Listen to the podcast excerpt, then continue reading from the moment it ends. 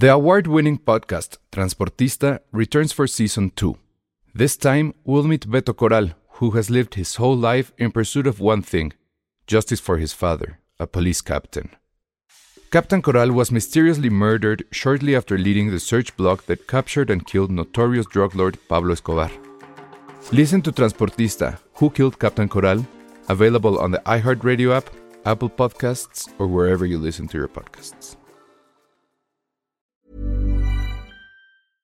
Hey, I'm Ryan Reynolds. At Mint Mobile, we like to do the opposite of what Big Wireless does. They charge you a lot, we charge you a little. So naturally, when they announced they'd be raising their prices due to inflation, we decided to deflate our prices due to not hating you.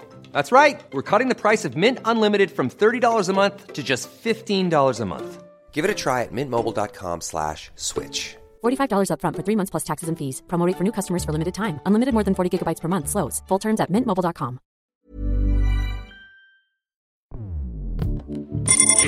Escuchas. Escuchas. Un podcast de Dixo. Escuchas Filmsteria con Penny Oliva, Ale Castro, Alejandro Alemán y Josué Corro.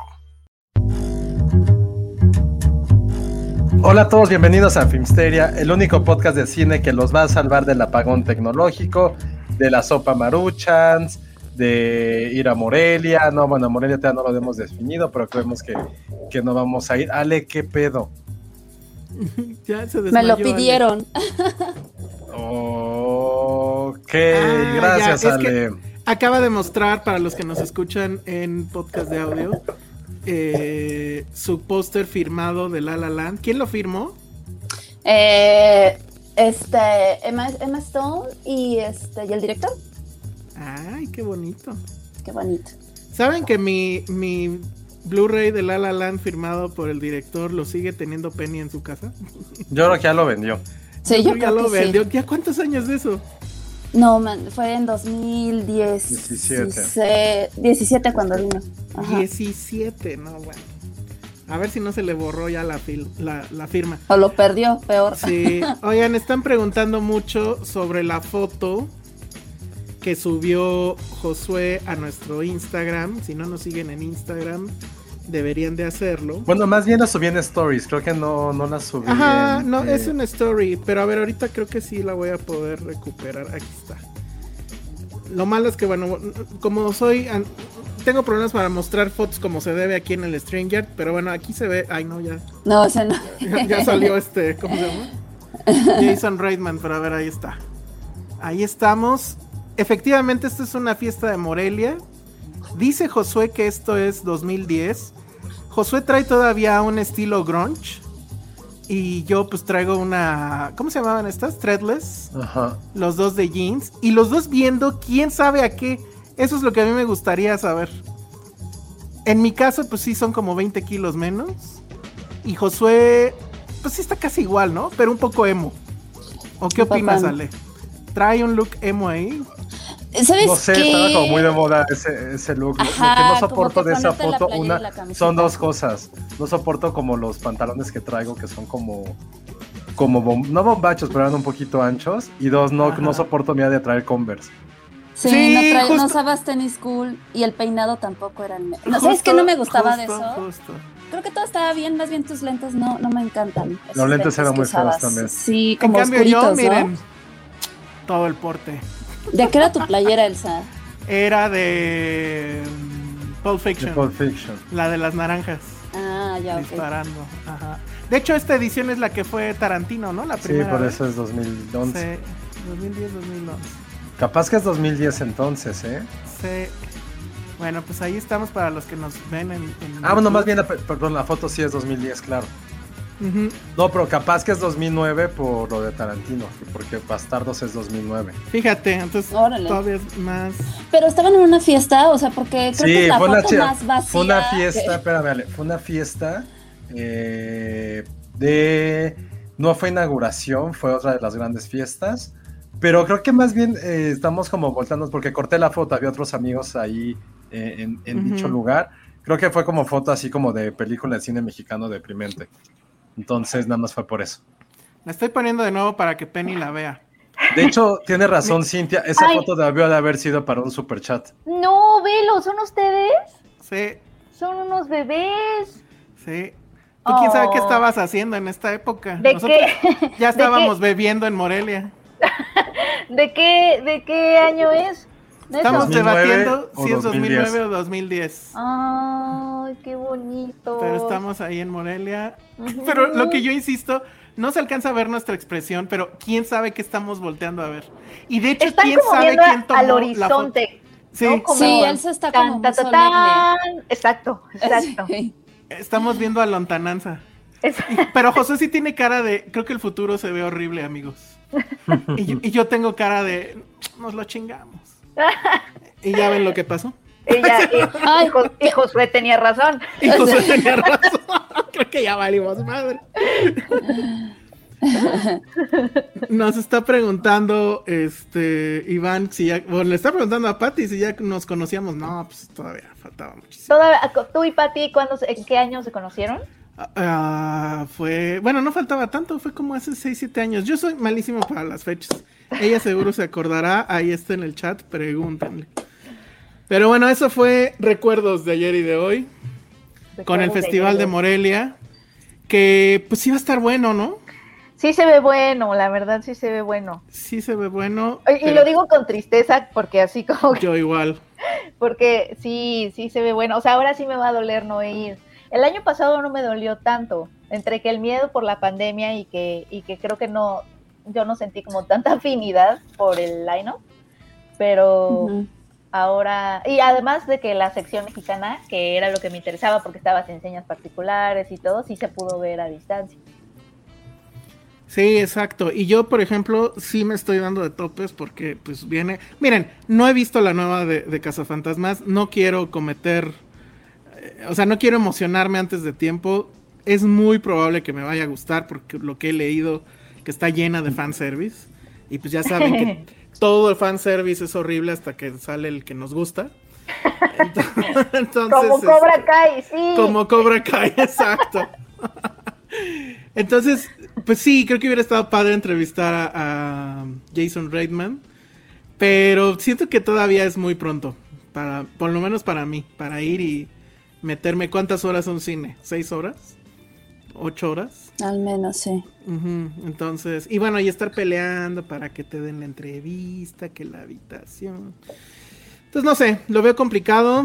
Sí va a haber una, es más, de una vez, aprovechando que está en, en, aquí en el background, sí vamos a tener ya confirmado al menos una eh, corresponsal. Y es Sandra Pineda, desde Monterrey. Eh, muy bien. Hola, Sandra. ¿Cómo están? Bien. ¿y tú? Muy bien, gracias. Voy a cometer la indiscreción. Ella ya tiene boletos de avión, porque pues desde Monterrey a Morelia tiene que ser. Claro. Ya tiene boletos de avión. Lo que no tiene es dónde quedarse, creo. No, ya, ya lo resolví. Ah, ya, está todo lleno, todos los hoteles que están ahí en el centro histórico llenísimos, Airbnb, todo. Entonces, si planean ir, ya vayan checando porque sí se están acabando súper, súper rápido todos los hoteles. si planean ir, llévense su tienda de campaña. Exacto. tienda de campaña. A lo mejor Debería de haber, así como en los festivales, ¿no? Que hay área de acampar y todo eso. Exacto. Eso no estaría mal. Sandra La Regia, efectivamente. También va a estar disponible mi banquita, la famosa banquita del Festival de Morelia con Wi-Fi. Ahí va a estar al pie del cañón, a ver si no se las ganan. Y, y bueno, pero entonces ya estás, te estoy comprometiendo al aire, Sandra. Vas a ser nuestra corresponsal. A lo mejor va alguien más del equipo o alguien es más del equipo, no sé. Pero la confirmada ya totalmente eres tú. Sí, digo, la verdad no sé cómo vaya a estar con esta onda de la sana distancia, pues obviamente se va a reducir yo creo que al menos a un tercio, un tercio menos la, la capacidad del cine. Sabemos que en Morelia Centro pues no son tan grandes las salas y es la verdad el lugar más cómodo para ver las películas. Entonces, pues sí va a ser, yo creo que una cacería el día que salgan los boletos en línea, ¿no? Piensa en las Américas. Yo creo que las Américas resuelve muchos problemas. Y, y, las películas están padres en las Américas. O sea, yo he visto varias ahí que, Según yo repiten casi prácticamente todo el festival en las Exacto. si no eres prensa, las Américas te resuelve. O sea, si no vas como prensa tal cual. Porque al otro tienes que, ir a las funciones de prensa, las, entrevistas, todo eso. Penny, ¿vas a extrañar ser la guerrera de la prensa? Sí, voy a extrañar ser la guerrera de la prensa. Voy a extrañar que los boletos se mueran en mi bolsa porque no pude llegar. A la función, así como de, por triste. fin tengo mis tres, dos boletos, o no sé, más el que compré en línea con tú, y así falto a dos de, tres que compro, o sea, no me da chance, pero... Pero bueno, pues está rápido lo que, bueno, yo lo que muero por ver, pues es Titán, y obviamente Cazafantasmas. Annette. Annette, no, no sé si muero tanto, ¿eh? No. Tú, Josué, ¿cuál, ¿cuáles dos quisieras, morirías por ver ya? Pues más bien, este, no sé si yo vaya a ir, creo que hay como un 95% de que yo vaya. Perfecto. La verdad, no sé, tengo ahí más que resolver un tema con el festival, ¿verdad? Porque no quiero andarme formando por boletos. Entonces, la neta, estoy viendo ahí un tema. Si, si logro conseguir ese, ese chanchullo, este, voy. Si no, yo creo que no, no, no iré. Porque también, o sea, para la gente que, se, que no sabe, también esa semana pues es este, no, no tanto creo que esté lleno por el festival, evidentemente sí, te puedo decir que un 80%, pero también es el fin de semana de muertos, entonces, y como Coco saben, pues es Pátzcuaro Coco, entonces todo el mundo va a estar coqueando y van a querer vivir su propio coco. Entonces, pues Morelia, bueno, Michoacán y toda esa zona está muy, muy bien para eso. Y mientras acá estaremos y mientras acá estaremos celebrando a Bond, que nos dio el Día de Muertos, como todos Sí, tal cual. Entonces, o sea, como que se juntan muchas, muchas, se juntan muchas cosas. Entonces hay como de, o sea, como de cuestión de chamba, pues hay muchas cosas que también cubrir en la ciudad y eventos. Entonces, todavía estoy viendo, digo, no, exagero, estoy en un 50-50 todavía de, asistir. La verdad, sí, sí me gustaría muchísimo poder ir. O sea, creo que la, eh, el cartel sí está de locura. La programación creo que es la mejor en mucho, mucho tiempo que, ha hecho el festival.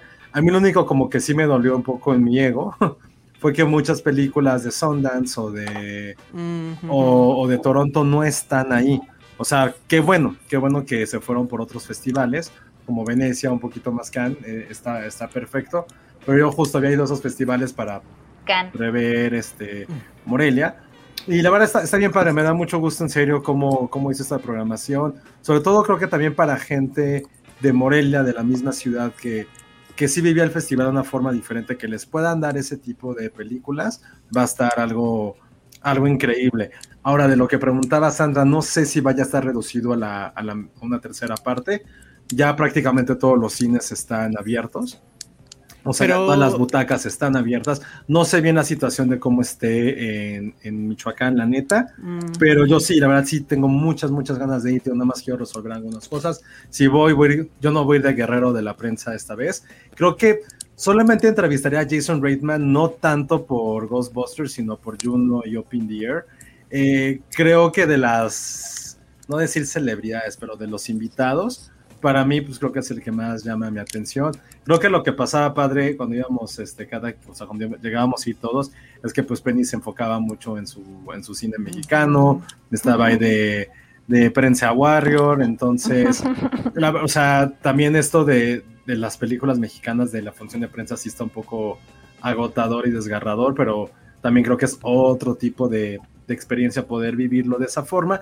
Y yo más bien de las que me muero de ganas de ver, Afortunadamente siento que también un gran porcentaje de la, de la programación va a estrenar en cines. Si no, no, sé qué gran porcentaje, no sé, a lo mejor él es la que sabe más, pero por lo menos yo creo que 8 de cada 10 películas que van a proyectarse, internacionales, sabemos que las mexicanas también, pero va a tardar, se van a estrenar pronto. Entonces, creo que eso es lo que está padre, a lo mejor poder verlas antes y comentarlas, pero al mismo tiempo no está este FOMO de no las vi en Morelia no las voy a ver nunca, ¿no? Eso creo que está increíble. No, eso dejó ya de pasar desde hace un rato, ¿no? De las que más me muero de ganas de ver, uno evidentemente es La mano de Dios. Creo que es de ah, los pocos trailers que, que, sí me emocionaron de sobremanera. Me da miedo que me vaya a, romper el corazón que la película... Uf, ojalá, yo, ojalá llores, José.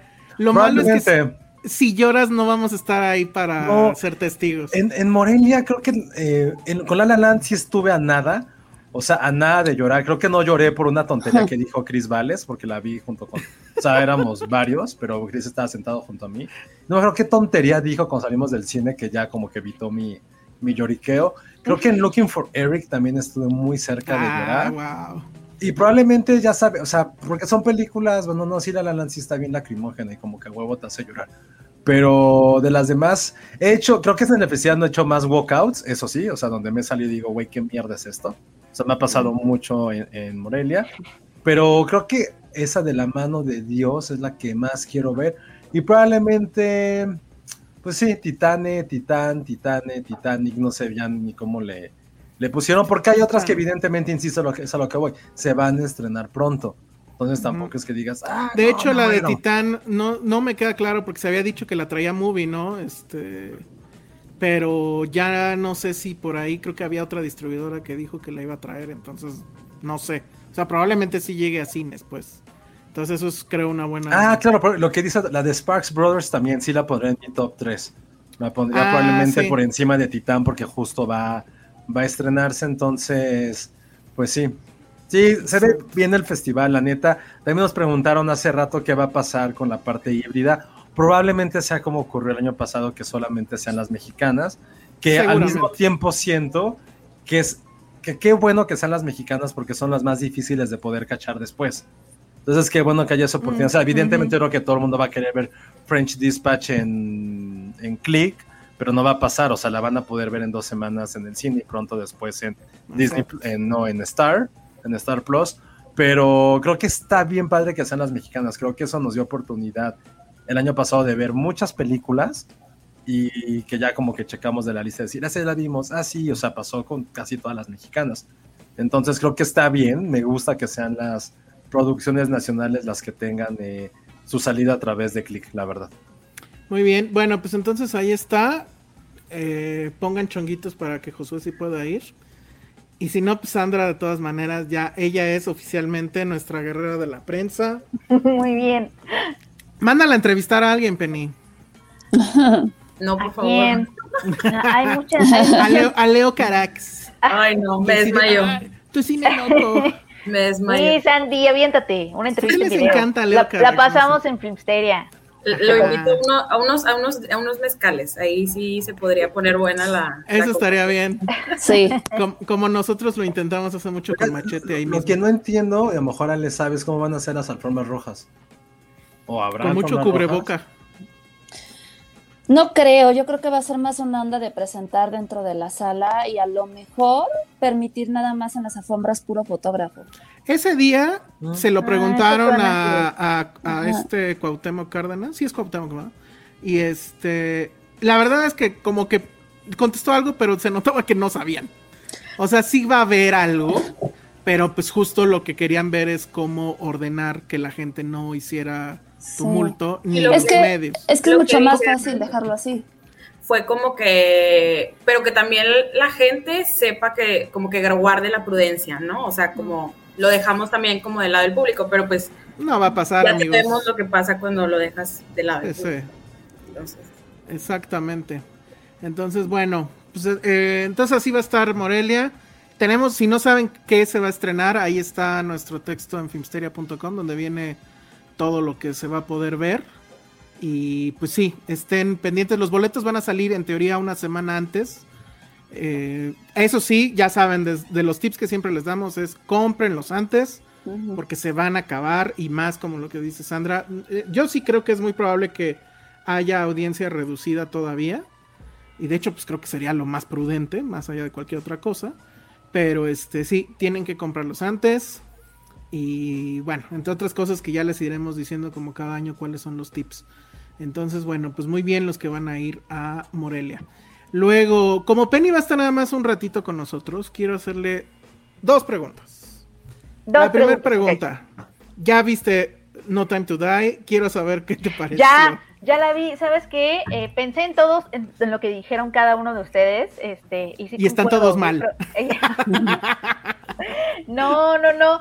Es que yo no soy fan... Eh, fan particular, o sea, no soy particularmente fan de James Bond, ¿no? Creo que lo he dicho. Mi conexión con el mundo de James Bond no fue a través del cine, o sea, como que siempre ha sido un personaje que lo he sentido un poco lejano. Digo, debe ser, ¿no? Porque pues es fancy, su martini, su coche, todo eso. Este, entonces siempre lo he sentido como un poquito inalcanzable. Eh, y no sé por qué nunca he conectado tanto con él. Me, divierten las películas y todo, pero no, no soy fan. Eh, pero, o sea, mis sentimientos de conexión se crearon por el juego de GoldenEye de Nintendo 64. Ah, sí, la era, era, muy bueno. Aparte podías jugar como en multijugador y, y estaba padre.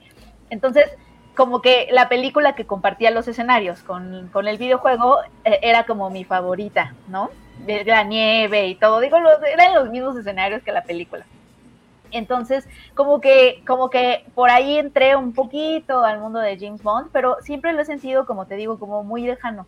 Y lo que me pasa con Daniel Craig, que creo que lo decían la vez pasada, y en esta película me pasó, es que sí, a él lo noto no tan inalcanzable, o sea, sí es, sí es un James Bond más vulnerable, eh, yo creo, ¿no? Y creo que eso justo ha sido lo que, lo que ha hecho que Daniel Craig, pues, un poco como que persevere en este, en este personaje y que, por ejemplo, a mí como persona que no es tan fan, pueda aguantar una película de 2 horas 45 minutos. Es demasiado, sí. sin quererse sacar los ojos, ¿no? Y aparte, una película de acción, que yo tampoco soy tan fan de las películas de acción porque me marean, no entiendo, siento que ya las vi todas, etcétera. Entonces no me pasó eso, no me pasó eso con esta James Bond. yo no me aburrí a pesar del apagón, pero sí vimos que quién se quién se estaba durmiendo, Ale. Yo. Josué. Ah. Eso sí se durmió. Estaba. Le, le, debí tomar foto porque sí estaba así. Descansando los ojos. Ajá, descansando. Sí. Estaba nada más escuchando. No, pues se ponen a hacer monólogos, güey, ya, Sí. También yo siento, pero ese ya es issue mío, que tengo que resolver en terapia o no sé. Pero lo que me pasa con las películas de acción es que me desespero porque siento que todo se puede resolver si las personas hablaran, o sea, como que de pronto sí es muy innecesario, yo siento como todo porque... Como la vida en general. pero es que, eh, sí, exacto, pero aquí se pelean, hay persecuciones y todo, y como que si se sentaran un momento como a discutir, siento que, pero obviamente no pasaría la película, ¿no? Si se aventaran unos watts, ya se resuelve. Ajá, o sea, como que al principio de, de James pero Bond. no sirve el watts, sí, porque además se cae, se cae el watts. Entonces, este, al principio de esta película empecé a desesperarme porque pasa una situación similar, como de, no, pero es que hablen, o sea, si hablan, creo que no van a tener que pasar cinco años separados, etcétera. Este, no, como de, por, pues nada más es que solo tienen que hablar ya. como, bueno, pero aún así me, me divirtió bastante. Y me, y me acordé de lo que dijo Ale, porque estoy, estoy de acuerdo con ella, en que me gustó el papel de Ana de Armas, pero como también es Daniel Craig, igual que en Nice Out, son los mismos dos personajes, o sea, sí, hasta brindan. No, no me hasta brinda, exacto. Este, él como que es un poco paternal con ella, o sea, como que sí hay esta, esta misma química, a lo mejor es, es la química que ellos dos tienen también. Eh, pero, me, o sea, no me desagradó, pero sí son como los dos mismos personajes. Sí se ve como, como que, porque además creo que él se la trajo a la película. Sí, eso, eso lo contó, bueno, nos lo contó a nosotros. A raíz de Knives Out. sí, tal cual. Que según, mira, yo la verdad creo que le han de haber hecho el personaje. Él dice que eh, estaba ya ahí el personaje para una agente novata y que él ya la había visto en Knives Out, había trabajado con ella y que pues como todos se enamoró de ella y, la propuso y pues la trajo. Yo la verdad creo que más bien le crearon el papel, porque además es súper corto, si lo quitas de la trama no pasa nada, pero está muy padre esa secuencia. Sí, Y, la Shana, la verdad es que sí, también me quedé como con muchas ganas de ver más de ella y menos de Rami Malek, porque sí, el, villano de Rami. Rami Malek es pésimo. como de no, por favor, calma. O sea, como que sí, tuvo que ir a terapia un montón. Es que es eso, como que siento que todo se puede resolver si todos van a terapia y yo creo que pueden ser felices, incluso James Bond, pero siempre se rehúsa a ser feliz, es muy desesperante. Pero, pero Muy bien, bueno, pues ahí está. Antes de hacerte la segunda pregunta que quiero hacerte, quiero aclarar una cosa a Daniela Garza y a Crisis85 A ver, entiendan esto. Cuauhtémoc Cárdenas Batel es el hijo de Cuauhtémoc Cárdenas y es funcionario del festival. Sí. Pues desde hace, desde que yo conozco el festival, él está ahí. Y yo sé que es confuso y que es sorpresivo. Ajá, es sorpresísimo que haya alguien más llamado Cuauhtémoc Cárdenas. Es una cosa que es un giro de tuerca que nadie vio venir pero existe. Y, es, raro, es raro cuando haces tus notas de, de, Morelia, no deja, o sea, creo que esa sensación como de saltito de, ay, no, no se deja de sentir. O sea, si lleves varios. Lo vuelves a checar, ¿no? Es raro, vuelves a checar, vuelves a revisar. entonces, es eso, porque ya están diciéndome que si no quería yo decir a Silvano Aureoles y que Cuauhtémoc Cárdenas hace mucho que no fue gobernador, hace mucho que fue gobernador. Pues sí, ya sé, manos. No, no es que no, no sé el mismo. Muy bien. Y mi segunda pregunta es, Penny, ¿las maruchan, sí o no? Ay, Estoy muy triste. Es que mira, entiendo que es un no porque mi intestino, o sea, es que a veces me siento como con el, como que mi intestino está así como de di que no, ya sabes, con el cuchillo en la garganta.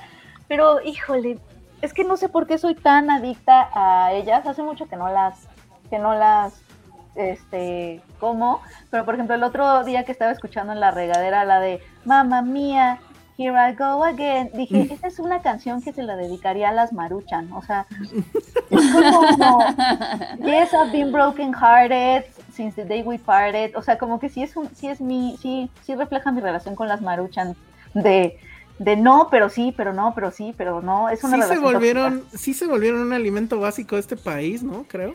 ¿Tú, Josué, sí le entrabas a la maruchan o no? No, ¿verdad? no, creo que eras cuando estaba en la universidad un par de veces, pero nunca me han gustado. Es que sí es muy juvenil en el asunto, o sea, sí es, es de estudiambre, es de estudiambre. Es de estudiambre y es de, no, no me importa la vida tanto, ¿no?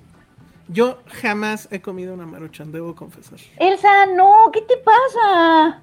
¿Como por? qué? Es tu oportunidad antes de que las quiten. Sí, se me hace lo más artificial. Allá en Monterrey son a thing, las maruchan, no creo, ¿sí, Sandra?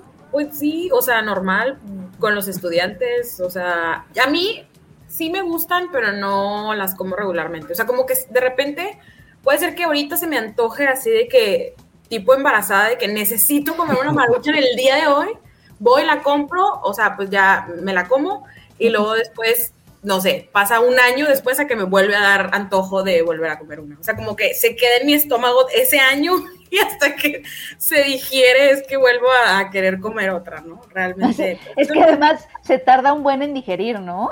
Es, un pésimo alimento. O sea, la verdad sí, sí entiendo como el lado de por qué la quieran eliminar, pero al mismo tiempo, pues es muy... o sea, iluso pensar que es mucha gente vive de esa comida, ¿no? También. Tú, Ale, tú sí le entrabas. Sí, la, yo eh, investigaste, ¿no? Ya la prohibieron, según yo todavía no, ¿sí? No, todavía no. O sea, por lo que estoy leyendo. Eran como varias marcas, pero no todas las marcas, ¿no? Ajá, o sea, las que retiraron son una que se llama Bulldog, que no tengo idea. Cheese, Otoji, Raymond, J Basket, Mi, Miojo, Udon, Craft. Las unas de Nor y la una que se llama Sapporo. Sopa Nissin. Ajá, las Maruchan y las Nissin fueron eh, señaladas más por su, por su envase de unicel, porque cuando las calentas en el microondas, desprende, o sea, desprende unas toxinas que no sé qué, bla, bla, bla, además del exceso de sodio. Sí. Y contaminan mucho aparte. Ah, ah miren, yo no sabía. Entonces también estaba leyendo que las sancionaron porque hay algunas, sobre todo estas como, como asiáticas, porque tienen personajes en su empaque y, se acuerdan que ahorita ya no ah, puedes tener personajes. Ah. Entonces, este, pues que ahí, ahí, está la lista, ¿no? O sea, por ejemplo, aquí dicen, la Nor es la que menos proteína tiene. Ay, no, no sabía que había de Nor. Sí, la Kraft de macaroni and cheese, que yo sí llegué a probar, que qué mierda es. es la que tiene más carbohidratos y no declara información nutricional. La Sapporo, esa sí no la conocía. Yo tampoco. Es la que más sodio contiene. Creo que más odio, las tomas y odio a sodio. Ah. Creo que además esta nota, o sea, esta información, lo que, lo, que más me sorprendió de esta información es cuántas marcas de sopa instantánea hay y para mí solo existía la marucha. la ¿dónde, ¿dónde, están las otras? La Sí. Nissin sí la he visto. Me acuerdo pero- cuando sí pagaron como que todo el dinero para hacer promocionales de la Nissin y que tenían su canción. Opa, Nissin. Ajá, Sí. exacto. Pero Todos ¿cuál nos canción? aprendimos eso. La bueno, no era canción- era un. Es el Sopa Nissin. su jingle. Opa, Ajá. Nissin. Pero como que Sí, maruchan es un término, pues, Sí, es como como Kleenex. como de los Kleenex, ajá. Ajá. Sí, como, como el Netflix, mi mamá dice que El todos son Netflix. Netflix. Todos son Netflix. Está increíble. Pero con todo y todo, la Maruchan, la, la que es como bowl, es la que tiene más verduras de todas. Aunque, aunque sus verduras son como también. Aunque sus ¿no? verduras son como cuatro verduras. Como los camarones. camarones están de que- Ah, Los camarones son un chiste. Pero sabes que creo que por eso me gustó, porque era como de, uy, sopa de camarón, pero no tenía nada de camarón Nada. ni verduras, solo la pasta exquisita. Eran A mí lo que me dio Eran como calma- fetos. A mí lo que me dio calma fue un estudio que vi que este que estudiaba, analizaba los camarones para ver si eran camarones y si son camarones, porque dije, no mames, seguramente Ah, es- sí, sí son camarones, pero dices, güey, ¿qué tal que es una cucaracha poliuretano. la cría de alguien o algo? O sea, no, qué asco. Los fetos camarones. Ajá, no, no, no, pero sí, sí son. Está bien. Eso me dio fue, paz. Esto fue porque eh, alguien nos dijo que, que habláramos de ello porque obviamente somos el podcast que habla de cine y comida. Entonces, bueno, pues ahí está. Seguro no vendían, no vendían este maruchans en algún cine. Siento que era como Estoy una seguro que en algún cine de, de Siento que provincia. también. Sí. Yo, yo, este, Tú metías cuando- marucha, no te hagas.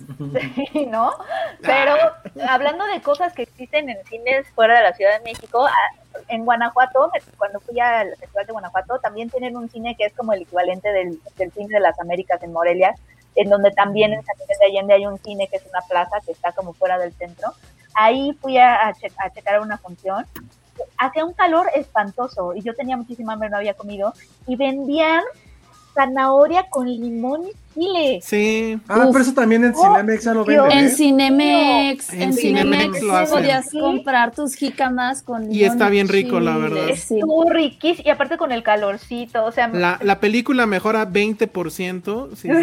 La neta es que en comida creo que Cinemex es mejor. Es mejor. Perdón, amigos de Sí. Cinépolis que cumplen Sí. 50 años. Que, que yo no sé por qué las, las palomitas de Cinépolis me caen tan mal. O sea, te lo juro, las de Cinemex ¿Qué no, pero las de Cinépolis las como y siento como si Pero- fueran agujas en mi estómago. No, ¿cómo? Cálmate, penidos. Las de ese día de Bond estaba yo muriendo, me dije, no, ya no puedo. Pues para qué tragas. No, este, Era las de. Cinemex, las de Cinemex parecen cerebritos, ¿no? Así Son chiquitos. hermosas y deliciosas. Sí son, pues sí están buenas, pero yo no les hago el fuego a las de Cinépolis, la verdad. Sí, No, yo a mí no me encantan. A las de No, yo sí Cinépolis me gustan fan. mucho más. No, a mí no, a mí las de Cinemex. Y las de Chetos eran, uff. Guácala. palomitas de Güey, todo lo que tenga que ver con cabrón, chetos no está mames, bien, rico. es bien ñero. ¿Por qué? Chetos es bien ñero. Chetos, ¿Basándote en qué? Chetos es el América de las botas, de las papitas. Ay, neta. ni al caso. Sí, Josué. o sea, sí, sí veo como que alguien amando chetos, neta, sí es alguien, es como el América de No, las papas. güey. Yo no, siempre, no, a ver, no. ahí viene ese debate de qué, qué dejas al final en el paquetaxo. Yo siempre dejo al final las bolitas estas de queso. No A me mí me encantan. ¿Cómo, cómo que al final? Al final deja lo más rico. O sea, lo último que te comes de un, de un paquetaxo, Son los yo, sabritones. no, yo son las bolitas de queso. Pero lo no, que voy es que yo las bolas de queso a mí me encantan. ahorita que lo lo que mencionaste dejas- se me está haciendo agua la boca. lo que dejas Ahorita al bien. final es lo que más te gusta. No, No, Josué. no, no, porque es. A ver, fiesta. A ver, exacto. los a ver, demás, ¿no? estás No. en una. eh, De entrada no te comes un paquetaxo solo. Eso sí es de gordo. Ajá. Uno. Sí. Dos. El escenario obvio de un paquetaxo es una fiesta. Y por ende, te, te comes lo que más te gusta al principio y dejas lo que no al final. Entonces, Ah, de ustedes, ¿qué es lo que dejan? Yo siempre dejo esas bolitas. Yo todo el Ay, pinche no. paquetaxo, no mames, Oh. me. Ay, Yo gran Yo- El las- morado y el azul son los mejores. Uf. Guárdame las bolitas de queso, Elsa, porque las amo. Ay, esas, son las peores, Penihuaca, No. la abuela, saben a pies, No, porque además, además pies de vagabundo, con la hongos. ¿Cuándo has comido eso? Ay, qué asco, Josué. No caso. La combinación de bolita de queso con este rancherito, uf, No mames. Así Eso como estoy el de acuerdo. sándwich. Estoy de acuerdo. Claro. ¿verdad? Pero el, el bye. sabritones. O Ajá. morderle, o Bye, morderle el sabritón, 3D al Dorito 3D. Red flag. Le La haces una come- bolita y le echas la salsa de ¿Cómo? La ¿Para qué come ¿Qué dices, Sabritones así normal de que va al Oxxo y compra sabritones, red flag, o sea, no. Güey, la gente sí me que, come, que come paquetaxo es red flag, o sea, no, no, no. Josué. no mames. Estamos en Josué, una fiesta, o sea, no mames. Así- Ah, te Josué, ¿pero ¿por qué? ¿Pero ¿y- por qué los trajeron canapés? paquetaxo? ¿Por ¿Dónde están los canapes? paquetaxo? No, admito Josué que agarra mi y se va. cumpleaños hubo paquetaxo porque fue algo irónico. Y no comí. Y les consta No que no comí. Sí comiste. ¿En Sí, cuál fiesta dice? A raíz de. De mi a cumpleaños. Ay. Ay. Oye, en toda fiesta tiene que haber un paquetaxo. Pues claro. No Claro. sé, yo no los soporto, se me hacen así. ñe- Yo los amo. Paquetaxo Paquetaxo. Los amo. Lo Si que no pasa es que por mi colitis, comería más seguido, la neta. es la solución, es la solución sencilla millonaria. A, a- a- agradar a todos, güey. En vez de comprar No. 80 bolsas, pues te comes el paquetaxo y se acabó. Exacto, es el mejor Además, mix. No. ya borracho, ya ni te Aquí está. importa. Aquí está Alan. Aquí está Alan, sí. Llegó cuando hablaron de paquetaxo y se metió, no, sé No, por qué. paquetaxo ni al caso. ¿Qué, Vine a paquet- defender el ¿Qué, paquetaxo. qué, qué papa del paquetaxo sería cada uno de ustedes? Ya somos un Ahorita chingo, pues, parecemos pa- Yo soy el paquetaxo, yo soy el Ah. rancherito. Ah, sí, sí, sí, claro. sí, sí, muy bien. Muy bien, sí, sí, Sandra es súper rancherita, huevo. ¿Quién Yo es el cheto? Quiero ser Sí. una, yo quiero ser una bolita de queso, pero. Yo vengo Sí, de naranja, puedo ser la bolita de que queso. Yo quiero ser O el, o el cheto. el cheto pop A ver, de queso. Josué viene de ¿no? amarillo, entonces es, ¿cómo se llaman las quesos son de tortilla amarilla? un Los churrumais. fritos. Ah, Los no, fritos. Los fritos. Muy bueno. Sí, Josué es un frito. Nosotros hay un churrumais. Yo podría ser un churrumais. Ay, el. Sí, vienes de rojo, entonces sí puede ser un churrumais. Tú, Ale. Ay, no sé, yo quiero ser un puff. ¿El, el cheto puff? El Ah, el cheto pop, sí. Uf. Ay, no, ese sí horrible. El único cheto es el, bueno, es el original. Ya lo demás sí aplica lo que dijo No, no mames, es delicioso. De Están del, Ah, carajo, por, por eso no nos patrocina nadie. Pues por tu culpa no nos patrocina el paquetaxo. Es que esos puff de queso con un buen de Valentina es de no mames, se hace una Ah, no, pues, deliciosa. todo con Valentín es rico tam- también. ustedes. Deliciosa. Es que la pastita que se forma, no mames. Bueno, sí es cierto. El otro día le puse Valentina a la sopa de verduras y sí mejoró. Sí. No, ¿saben cuál? de- el otro día me estaban tocando, pero creo que ya no existen las puffets, las, las palomitas de ¿qué O sea, les qué pasó? asco me están dando. me- me- ¿Ya no? puedo con Creo ustedes. Ni las de caramelo, las de caramelo eran wow. Ahí, ahí les va un combo Ah, que no es sé. increíble y que Patricia y yo descubrimos sin querer. ¿Cuál? Palomitas con. ¿Cómo se llaman estos cacahuates? Ay, se me olvidó. Los, Los cacahuates estos los que hot pican. ¿eh? Hot nuts. Hot nuts. Hot Hot nuts. Ah, Palomitas Hot con nuts. hot nuts. Lo debería Sí, de claro. tener Cinépolis. Créanme que es una Pero maravilla. estuvo en Cinemex, ¿no? Lo sí, tuvo ya había Cinemex. algo similar, ¿En serio? Ah, yo no sabía. No, Sí, pues te- te llegaste decimos tarde. ¿Saben que Llegué está tarde. bien padre? ¿Saben que está bien padre? Hay un actor que se llama De Niro y un director que se llama Scorsese. Cuando trabajan juntos como Elsa, ya Güey, llevan ¿tú como tres comiste eso? películas. Nunca- nunca- ya llevan no como tres comiste eso. películas. Así fue tu comentario. Ay, no, yo, Yo también nunca no lo vi. Yo nunca lo vi. Era delicioso. Porque para empezar, ¿quién va a Cinemex? Bueno, ya. Todos. Yo sí veo mucho Ah, por- nada más como ya para cerrar, no, no cerrar, pero me decepcionó. Sí quiero decir a Alejandro Ramírez, si nos escucha, Y que se la mamó Otro con patrocinio su- menos. No, no, se la mamaron con sus palomitas de Cinépolis con Oreo. O sea, con... Ah, Justo eso les iba a preguntar El- yo. El día, El que el trae día. Más, no, es que el día que fui, bueno, que fuimos a Bond y que nos criticaron por comer. Bueno, nadie nos criticó a nosotros por comer. Estaba muy aburrido porque me iba estaba durmiendo. Entonces fui por unas palomitas y dije, ah, pues necesito algo como un poco de energía, pero tampoco quiero engordar. Entonces dije, ah, pues unas palomitas. Y de repente vi que decía, por 13 pesos más puedes ponerle chocolate. Y yo, güey, por 13 pesos es un dólar, o sea, menos de un dólar, está cabrón. Seguramente va a ser un chingo de chocolate. En es mi un cabeza dólar en esto- 2010, José. Ajá. En mi- en mi- Otro en que mi- no se ha enterado. En mi cabeza bueno. Dólares. En nuestra en mi cabeza estúpida dije, pues seguramente va a ser un chingo, pero pues no. O sea, por 13 pesos me dieron, se nos fueron como seis bolitas de chocolate que no, que se acabaron a las dos veces que probé, se acabaron. Entonces fue una estupidez y estuvo bien fuerte, pero también Oye, creo que Sí, esas fue muy nuevas- triste. Esas No nuevas palomitas con chocolate creo que tienen todo el potencial del mundo. Entonces, Deberían de hacerlo Pero te mucho, dieron, mucho más. pero te dieron mal del puerco, Josué. Luego ya te estabas durmiendo en la película. Es que me las acabé porque él- Ale ya no podía y tú no querías comer. Güey, me acabé unas palomitas medianas yo solo. ¿Cómo no iba a pasar? Muy bien, dice Daniela Salazar que de a cuánto el superchat para que Josué haga un unboxing del paquetaxo azul en Filmsteria. Yo estoy de No. acuerdo. Ay, O sea, Sí, pero, favor. ah, no, pero me, com- me como un par y ya, o sea, no pasa No no, No, uno de No. cada uno. Uno Ah, sí, cada tiene uno. que ser uno de cada uno. Ah, Oigan. ¿no quieren mandar un superchat para que yo tenga que hacer un unboxing de paquetazo por chamba? Sí. Eh, Ay, no, porque no, Penny, luego porque va a ser un superchat para ver al hospital. Ajá, exacto. Superchat de Penny comiendo gelatina en el hospital. Pues no. Sí, un no. unboxing de gelatina. Ah. Ay, sí. No, por favor. Oigan, pero sí necesitamos que alguien haga una tesis de por qué todo el mundo habla el paquetaxo. No, no entiendo el amor. Pues por el porque la fiesta, hombre. pues Porque ya lo, ya lo simplificó. Pero puede- o sea, pero creo que- tienes de todo, le das gusto a todos con por un solo precio, no estás, porque aparte ahorita ya las papas son, no cuestan lo que costaban cuando éramos niños, o sea, ya cada bolsita te salen 50, 60 Sí. pesos cada una. Entonces, Y- con una sola cubres todo y quedas bien. Ya. Dice, dice, Riopan. dice Patty que haga unboxing del Riopan Penny. Ah, estamos muy mal.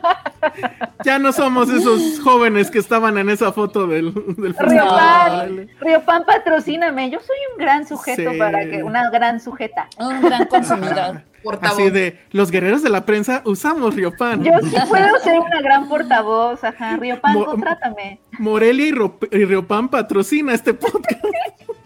No, es que no manches, Riopan sí te acompaña en los festivales. Eh, ¿Ya ves? Ahí está. Es tan todo. orgánica, es tan orgánico esa publicidad, por Ese favor. product placement. Así, estás en tu entrevista con Tatiana Hueso, ¿verdad, Tatiana? Y sacaste Riopan. Así. Tatiana, La- ¿cuál, es tu relación con, eh, con el Riopan? Están a dos de decir que palomitas con Riopan están así a dos. No. de- No, Tu tampoco. vejez. Ahí su vejez, dijo el señor. Bueno, muy bien, pues ahí está. Y eso fue la sección de botana aquí en Filmsteria. Y bueno, y ahora sí ya vámonos a lo que vimos en la semana. Vamos a empezar con lo que vio Penny, porque creo que se tiene que ir antes. Y ¿Solo yo luego la ya- vi? No, yo también la vi. Y es, pe- y es peor, yo vi la original también. Ay, yo también vi la original. Ah, es muy bien, perfecto. A mí me gusta la original. La de- Perfecto. Es la película de Guilty, amigos. Y estamos The hablando Guilty. de ella porque. porque Jake Gyllenhaal, la verdad. Eso es lo Eh, que te iba a decir. Bueno, a ver, pero empecemos. O si quieres, yo empiezo con la original. Sí, a ver. Bueno, las dos son, la verdad es que las dos son una copia una de la otra. Sí, más la o menos. original tiene, creo que ni es tan vieja, creo que es de hace como seis años. No, 2018. Es de Ah, 2018. Es danesa. Es danesa y este, y creo que la mandaron para los Oscar, pero pues no quedó. Sí, fuera Entonces- como la representante de Dinamarca. Ajá. De, qué va? Danesia, De Danesia. como dice mi hermano. Los daneses eh, de este país, Danesia. Yo no. Danesia, muy bien. De Danesia. Ay. Entonces, la película trata de un danesio. De un danesio. No, es un policía que está en estos call centers del equivalente a lo que sería ya el 911 y está atendiendo, pues atiende las llamadas de emergencia. Lo hace en un principio como que muy de malas, pero pues es que también le llegan pura llamada tonta de un señor que lo andaba asaltando una prostituta o un tipo que se cayó de la bicicleta y quiere que le manden una ambulancia. Y bueno, y él le contesta así de, pues no andes de borracho, etcétera. Entonces, pero de repente él le entra una llamada de una mujer, pero está casi murmurando. Entonces él empieza a seguir el protocolo, esto de hacerles preguntas de sí, no, etcétera. Y total que se da cuenta que es una, que es un secuestro. Y al parecer, pues es su marido, el que la, subió al, auto y pues la tiene secuestrada. Entonces en ese momento este policía, por alguna razón que no se sabe en ese momento, pero que obviamente va a ser evidente en, en el transcurso de la película, se lo toma ya muy en serio. O sea, quiere rescatar a esta mujer y entonces hace todo lo posible porque eh, la puedan ayudar, le habla a otras corporaciones, le habla incluso un amigo suyo que también es policía que se dé un rol por donde la casa, porque además tienen esto que yo supongo que en México no hay, que cuando uno habla salen tus datos así de tu teléfono, tu casa, este, con quién estás casado, casi casi, todo. Sí, las Entonces, placas de tu coche. Las tu placas de tu coche, bla.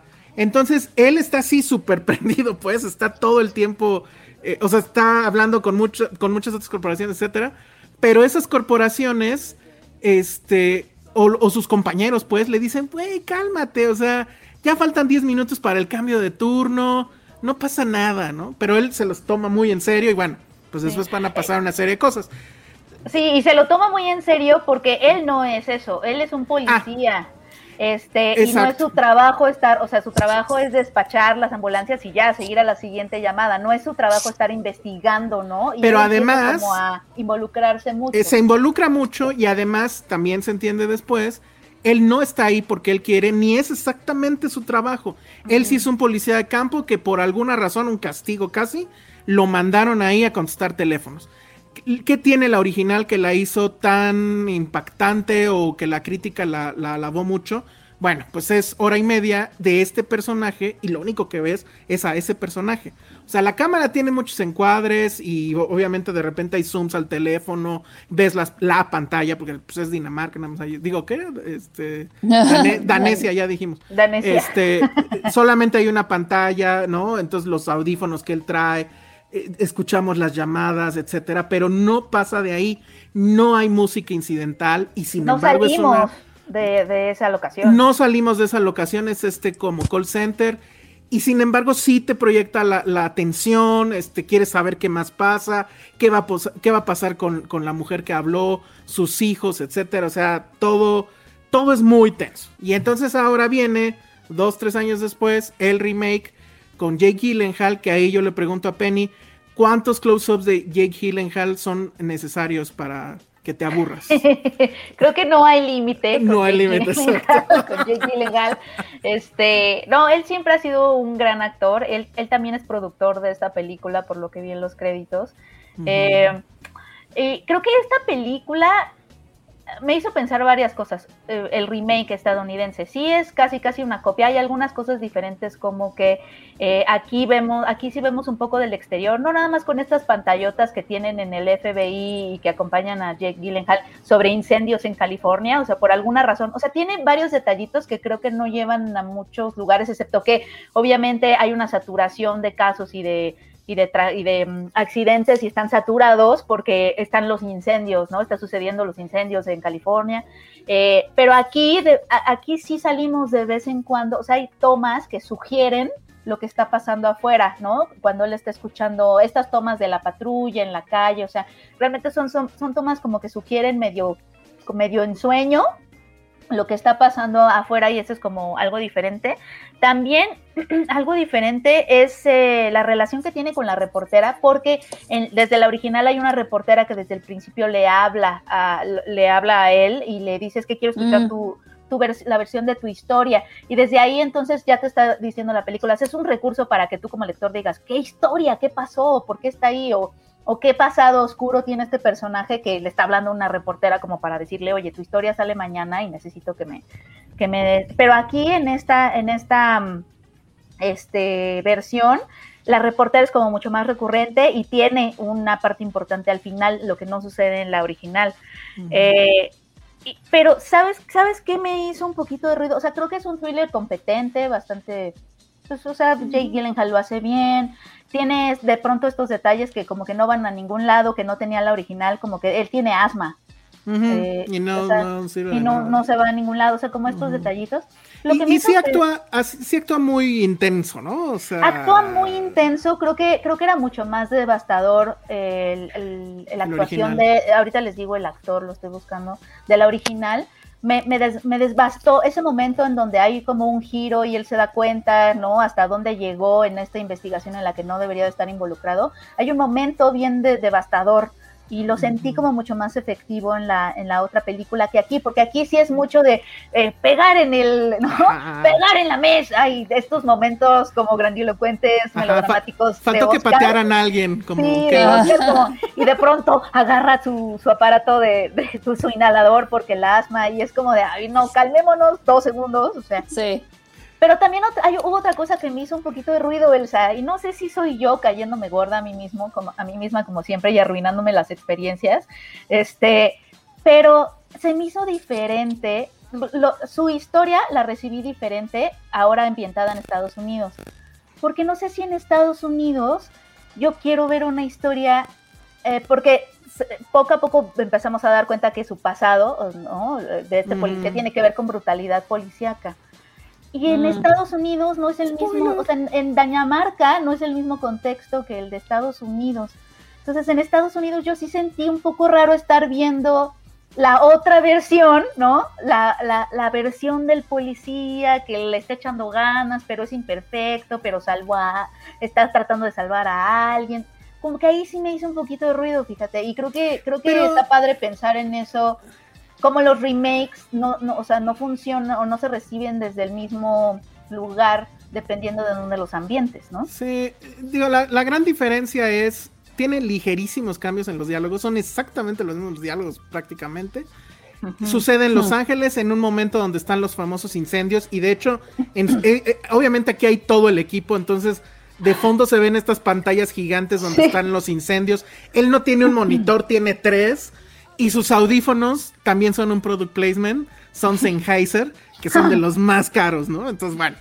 Pero sí, o sea, efectivamente ahí hay el giro, digamos, que tiene esta y que no tiene la original es el contexto de la brutalidad policíaca. A mí me parece que de hecho esa es la única cosa que justifica que exista esto. Porque sí, le a mí me hace medio ruido. Y a ti te hace un ruidazo. Sí. A mí no tanto porque, o sea, justo el título, ¿no? O sea, tú piensas que la culpa es por, por, por, por lo que está haciendo o por algo que no va a, a lograr. O sí, no sé pero es otra cosa, pues. O sea, es un título que es este. Y de hecho, pues qué bueno que le dejaron el título original. Pero creo que tiene. O sea, creo, a mí sí me gustó, pues. O sea, siento que eso justifica un poco que existe el remake. Pero lo que sí es que es el remake típico gringo, donde no pueden ser sutiles, donde. ¿Cómo voy a hacer una película sin música incidental que le diga a la gente cuándo debe de llorar? Ah, no, a huevo tengo que y, los momentos de dolor, tiene que haber un ah, golpeteo en la mesa. Que haber un golpe en la mesa. ¿Cómo, demuestras que hay dolor si no estás pegando en la mesa? Exacto. ¿Cómo voy a hacerlo sin product placement de Sennheiser? No, pues no. Así deberíamos de aprender aquí, no, deberíamos de pararnos sin un product placement al menos. Pero es eso. Ahora, siento que ha tenido mucho ruido. Está en el top, sigue en el top de, Netflix.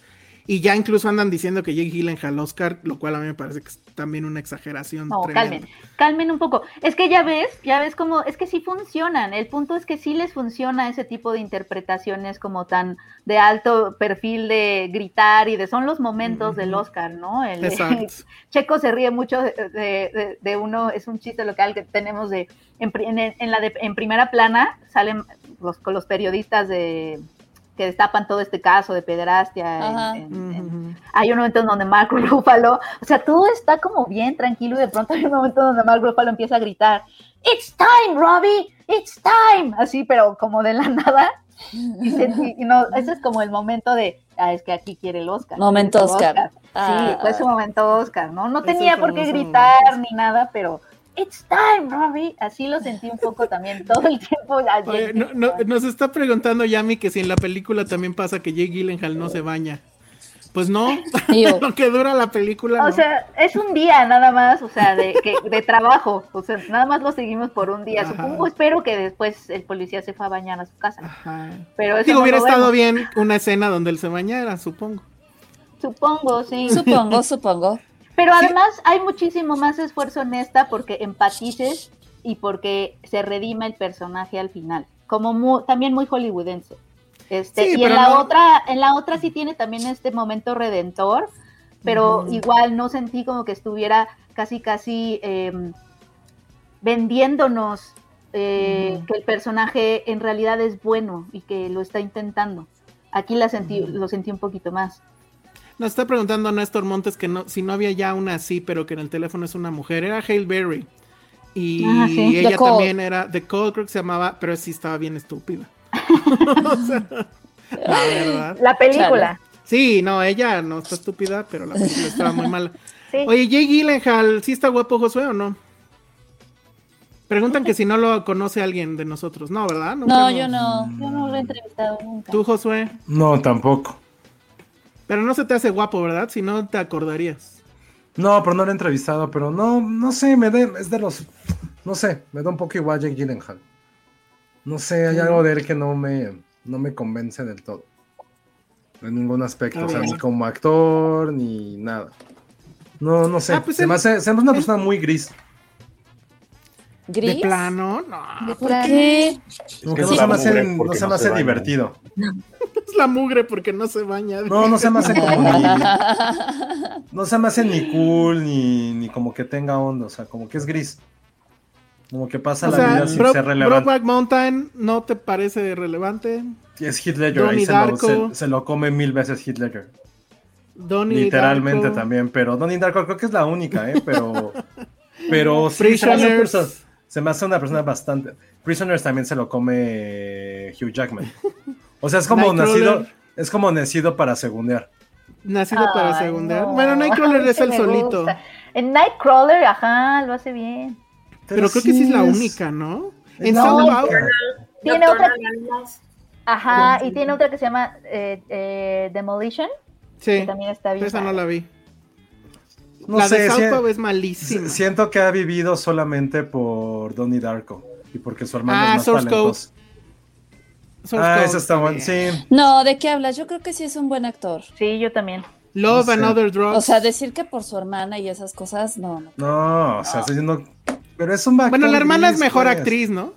Y mejor director y guionista. Sí, pues sí. Ni modo. O sea, podemos vivir, Pero, pues- podríamos vivir en un mundo sin Jake Gyllenhaal. Y no pasa No, nada. ¿por qué? Si Bueno, la, si la nos vamos hermana a- no. Si nos vamos a esos extremos, el, el universo podría seguir sin cualquiera de nosotros.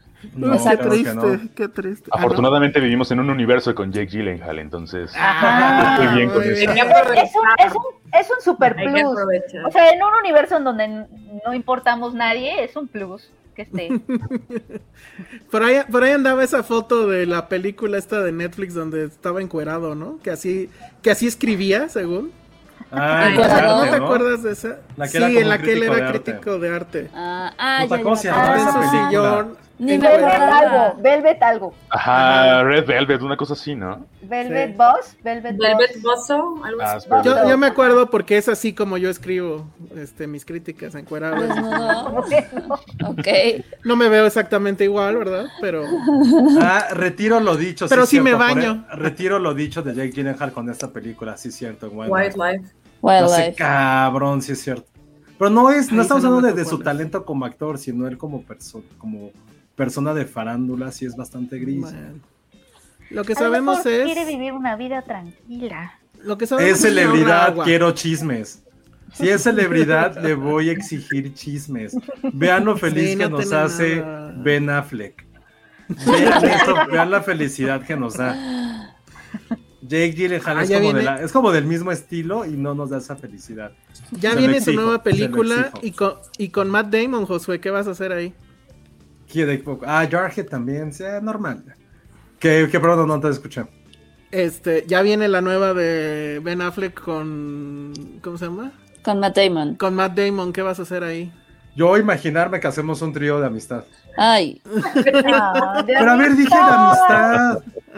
O sea, Pero luego, es el luego se, fueron medioevo. por la, se fueron por la parte sexual. Yo dije un trío de amistad.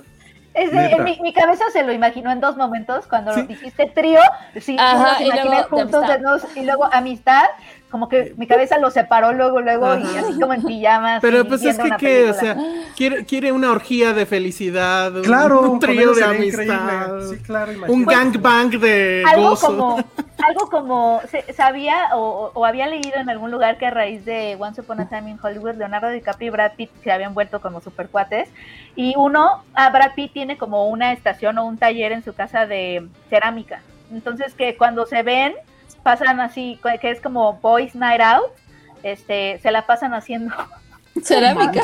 ajá, hasta las altas horas de la noche. Y, apl- y aplican la ghost, aplican la ghost, así DiCaprio abraza a Brad. Pitt. Pero ese es, supongo, como una noche de amistad. Es que imagínense un bebé de ellos dos. Ay, Lo llevaste a un extremo, Alejandro. sería, así sería perfecto. Sí, no sé cómo podría pasar, pero sí. Sí. Pero siento que, por ejemplo, ellos seguran también haciendo un trío de amistad con Jonah Hill, que también es, amigo, que es amigo de Brad Pitt también. O sea, es muy amigo de DiCaprio, son muy, muy amigos. Y también él es amigo de Brad Pitt. Se hacen como un trío de amistad, así de salir a echar chelas, de ir a cenar. O sea, ima- Ah, eso, está bonito. Es, es trío de Eso amistad. padre. ¿Por qué, su mente tan cochambrosa piensa otras cosas? Sí, José, sí. Pues es que tú nos haces pensar mal. Así es la vida. Tus albures. Y conmigo y- somos cuatro. No, trío de amistad, neta, neta, ustedes están, eso les pasa por haber visto mucho genio de Herbes de niños, ¿ven? Ay, Eugenio Derbez. Por ver mucho Xvideos, que ese no se cae. Bueno, pues entonces No, estuvo bueno. The Guilty, pues véala, pero pues tómenlo con reservas, la verdad. Es que, ¿sabes qué? Penny, creo que sí nos lo arruinó que vimos la original. O sea, si no supiéramos ser. de la original, igual y sí nos hubiera entusiasmado algo. No, yo de todas maneras hubiera sentido raro estar viendo la versión Ah, bueno, de eso sí. Creo- blanco. Creo que sí es la película en sí, porque yo no he visto la original y de esta la vimos en Toronto, pero yo nada más vi como 20 minutos, me aburrió. Mm, Ah, Pues es que pero sí puede no, no es un mal thriller, o sea, No, Ajá. no, está muy O sea, bien. Pero no, el original no me sí es- atrapó, pues como ajá, competente. Sí. El original sí está muy cañón. Bueno, pues entonces ahí está. Está en Netflix y se está peleando con. Obviamente no lo va a lograr con este Squid Game. Y con esta serie que se llama Made, que a ver si la puedes ver, Penny. Quiero platicar de ella contigo. Me... Sí. ¿Dó- ¿En dónde está? Está ahí en Netflix y también está rankeando duro. Pero bueno, eso lo vemos la semana que entra. Ok. Entonces ahora sí vamos a la película grande de este fin de semana. Que ya la vieron Alan, ya la vio Sandra y digamos que yo la vi en cachitos. Sí. Ay, chicos, perdónenme, yo me voy a tener que ir porque Sí. sucedió algo, pero Bueno, Pero los quiero cuídate mucho. mucho. No Nosotros vay- a ti, Penny, suerte. Sí, no vayas a comer maruchan, ¿eh? Nomás. oh. No un, creo. un super chat para comer maruchan, ¿no? Bueno. No. Pues, Y hashtag. Penny en serie B. Ah, Ay, sí, sí, claro, sí. Un super chat, si no, no. sí, no, bueno. Podemos hacer un serie de sabores de maruchan. Cada quien Sí, compra chat. Uh, Ay, qué rico. La Totalmente. temporada. Ah, ¿tiene- sabores? I'm, I'm in. bueno, chicos. Bueno, Bye. vale. Bye, Penny. Bueno, eso fue Penny. Y entonces ahora sí, Sandra, eh, Alan, díganos qué tal Venom. Tú dinos primero, Sandra. A lo mejor en Monterrey está mejor la película que acá, no sabemos. Oye, pues es que a mí, o sea, sorprendentemente sí la disfruté. Real, la pasada yo la vi apenas el domingo, no había tenido interés realmente de, verla, pero dije, bueno, pues para ver la película y medio comparar si había mejorado un poco, pues decidí eh, verla por, por ahí, ¿no? Entonces, la verdad, la primera sí es pésima, o sea, es malísima y creo que el problema más grande es que es una liga que estiraron durante una hora y media, donde al final, pues, realmente es nada más decir, miren, llegó Venom a la Tierra y ya, ¿no? Entonces, este, es por eso que creo que, que pues a la gente no le gustó, ¿no? Y, y- se vio en, críticas y todo esto, pero ahora viniendo, o sea, yo venía en mi mente con esta con esta mala experiencia, digamos, de la película, y dije, bueno, pero vamos a ver, la gente está hablando de que está un poco mejor, ¿no? Entonces ya llegando y después de verla, pues realmente creo que, que sí logran, si bien la vara ya estaba muy, muy baja, o sea, de, de sí logran superarla. Exacto. Pero era justo lo que decíamos la semana pasada, o decían ustedes la semana pasada en el podcast, de que no porque la barra sea muy baja quiere decir que una película es buena, ¿verdad? Pero a pesar de que la barra sea muy baja, creo que la película sí logra entretener. Creo que la pasada ni siquiera entretenía. Y esta creo que sí puede lograr entretener a un público muy variado, ¿no? Entonces, creo que esa es como la parte que, que más, o sea, lo más importante, ¿no? Que sí, yo sí creo que, que por ahí sí puede lograr entretener. Claro que no llega a ser una obra de arte, claro que no llega a ser la mejor película de, superhéroes, ni siquiera la de Sony, me, me imagino, pero, pero sí, sí puedo ver por ahí la comedia y todo esto que, que bien ya se había tratado en la película pasada, pues aquí también volvemos a traer esta comedia, pero creo que se refuerza un poquito más, creo que el guion es un poquito más sólido, la trama es Tom Hardy, es que es muy chistoso porque es como si trajera aquí, ya saben, el diablito hablándole, y pues es como él mismo con él mismo, ¿no? Entonces es muy chistoso que, Es que terrible, tengan como es esa terrible, relación. terrible.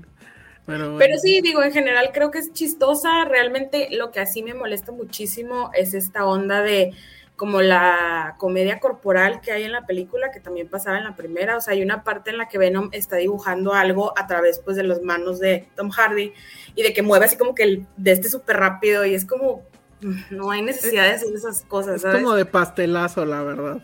Ajá, entonces esas son las partes que hacen que la película como que se baje un poquito, pero aquí la parte de la trama y del, del, del villano y todo esto, pues sí, como que funciona, digo, tómenlo, ya saben, ¿no? Con comillas, ¿no? Entonces digo, en general, sí está palomera, está dominguera y, y si se quieren aventar a verla al cine, pues podrían. O si tienen ganas de ir por palomitas, sería la excusa perfecta, ¿no? de las de Oreo. Sí. Oh, bueno, a ver, y acá tenemos a Alan que eh, están preguntando que cómo lo hicimos para convencerlo de ir hasta Carso, siendo que él es del sur. Pues es que él es el guerrero de la prensa de Filmsteria y, y de los cómics. pasos. Ajá, entonces dijo, va, me lo aviento y fue a la premier. Pero yo sé que él es un purista de Marvel, entonces tengo miedo de preguntarle qué le pareció Venom 2. Mira, a ver, vas. Justo estoy igual que, que Sandra, o sea, bueno, antes que eso, me pasó que esta, esta secuela fue, me, me pasó exactamente lo mismo que con Suicide Squad, o sea, la película anterior fue pésima, esta no, es- no está mala, pero definitivamente tampoco está buena, justamente por esto que decía Sandra de la vara que está muy baja, ¿no? Entonces, esta película pienso yo que tampoco está, tampoco es una maravilla, pero, pero sí está mucho mejor que la primera. Es que, digo, son muchas cosas a- al mismo tiempo. ¿Se acuerdan cuando hablaron de Raya y el último dragón? Que me comentaron por ahí de que, ¿cómo es que el dragón es una cosa así mítica y que de pronto eh, despierta y, y habla como rapera? Siento que eso me pasó exactamente lo mismo con Venom en esta parte. Porque se supone que este Venom es un extraterrestre que viene de no sé dónde y ya de pronto se empieza a poner así como súper sabio con, con Tom Hardy que le dice como de, oh hermano, te rompieron el corazón, no te preocupes, vamos a olvidar a las chicas. Y se pone, y empieza a sacar así como comentarios medio raros. Es Se como vuelve de, una buena persona y es como, ¿por qué? O sea, yo no me imagino que Venom sea Sí, es como, que maldita sea, Venom es un villano. Sí. Pues puede ser un antihéroe, pero, pero realmente su, su lado como negativo de las, o sea, no lo hace por ayudar a la humanidad. Y aquí literal hay una oración donde dice, vamos a ayudar a, la- a salvar a la humanidad. Entonces, somos héroes. ujú. Ay, me, me puse a investigar un poquito y es que al parecer Tom Hardy, bueno, Tom Hardy es el que escribió, este, eh, coescribió esta película.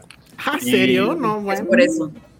Y es que él es muy fan de Venom, eso fue, eso fue lo que me di cuenta. Y justo plat- eh, platicando ahí con algunas personas del gremio en lo que empezaba lo del happening de la proyección de, de- en el Carso, estaban diciéndome que justo, eh, digo, yo no conozco mucho de Venom, pero me estaban diciendo que justo mucha de la personalidad así como absurda recae como en, la, en las historias de los 90 y que eso fue lo que medio retomaron para la película. Entonces, ¿Con pues, quién te juntas, mano? La verdad es que no. Estaban al lado de mí, yo no me podía mover tampoco porque... Ya había no le hagas gente. caso al Stevie, hombre.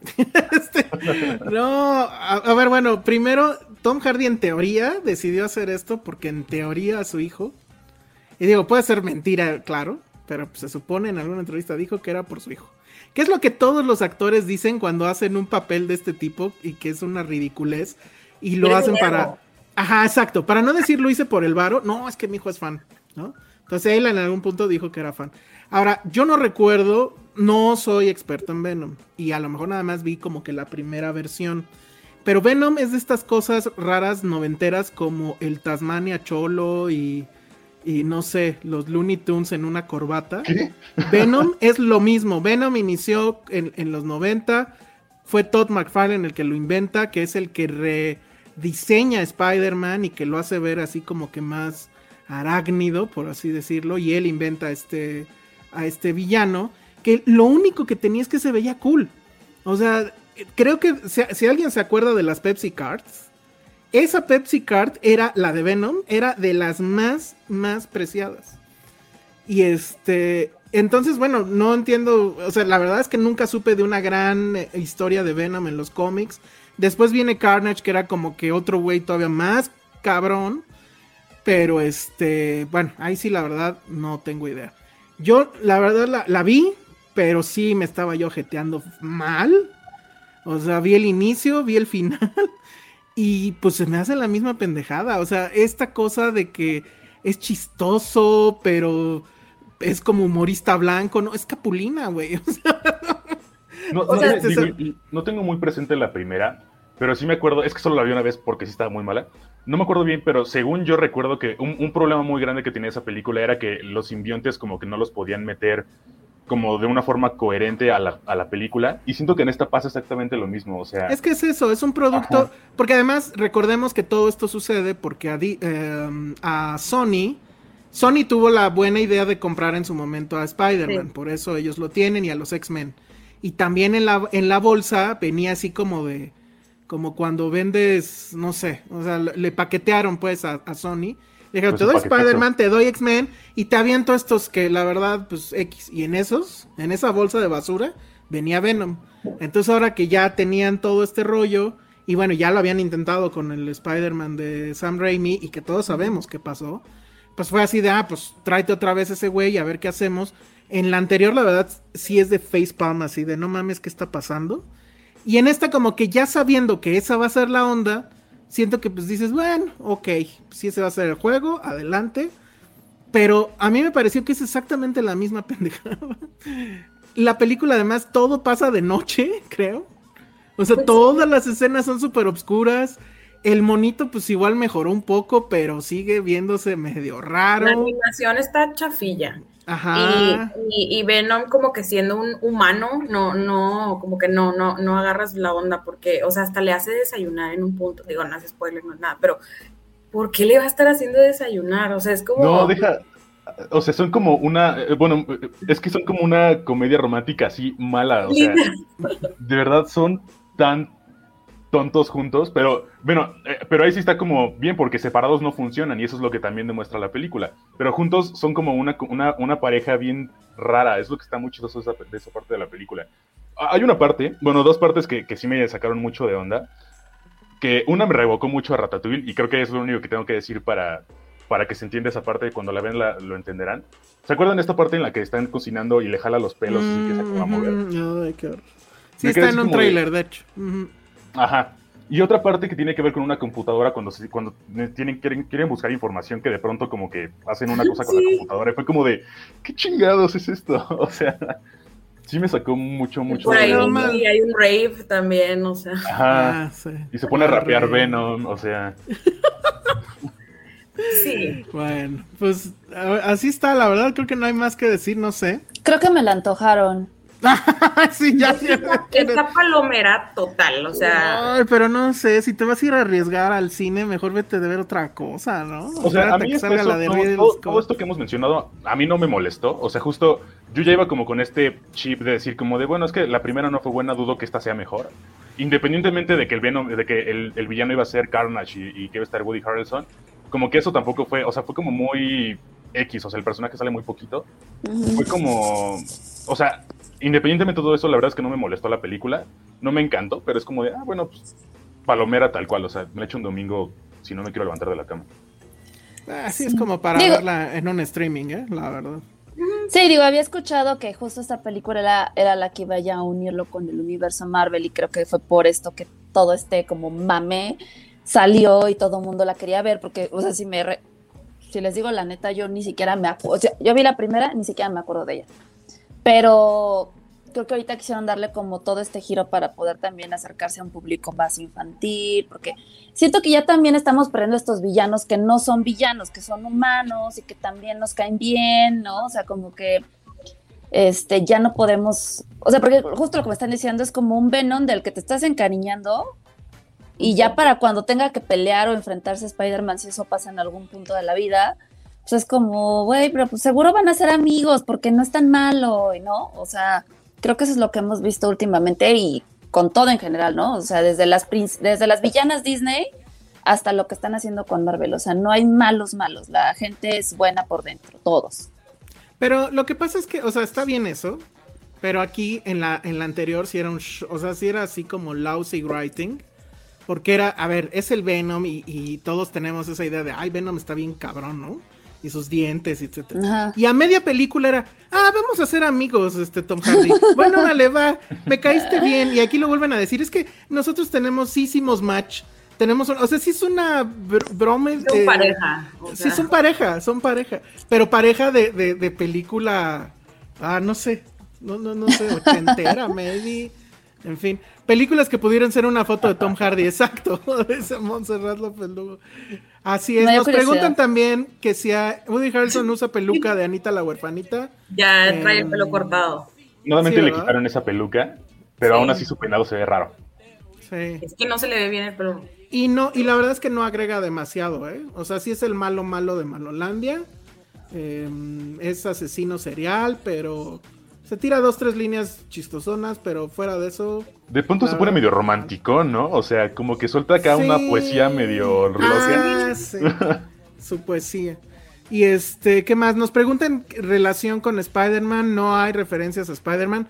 Creo que lo único que me di cuenta es que el periódico, pues es justamente el Daily Bugle, pero pues no Y sale J. Jonas Jameson ni, ni nada. Eh, entonces, pues sigue siendo ahí como que un área gris en dónde está pasando esta película, ¿no? Porque no es, al parecer, el universo Spider-Man. Eso seguro en algún momento va a cambiar, pero bueno.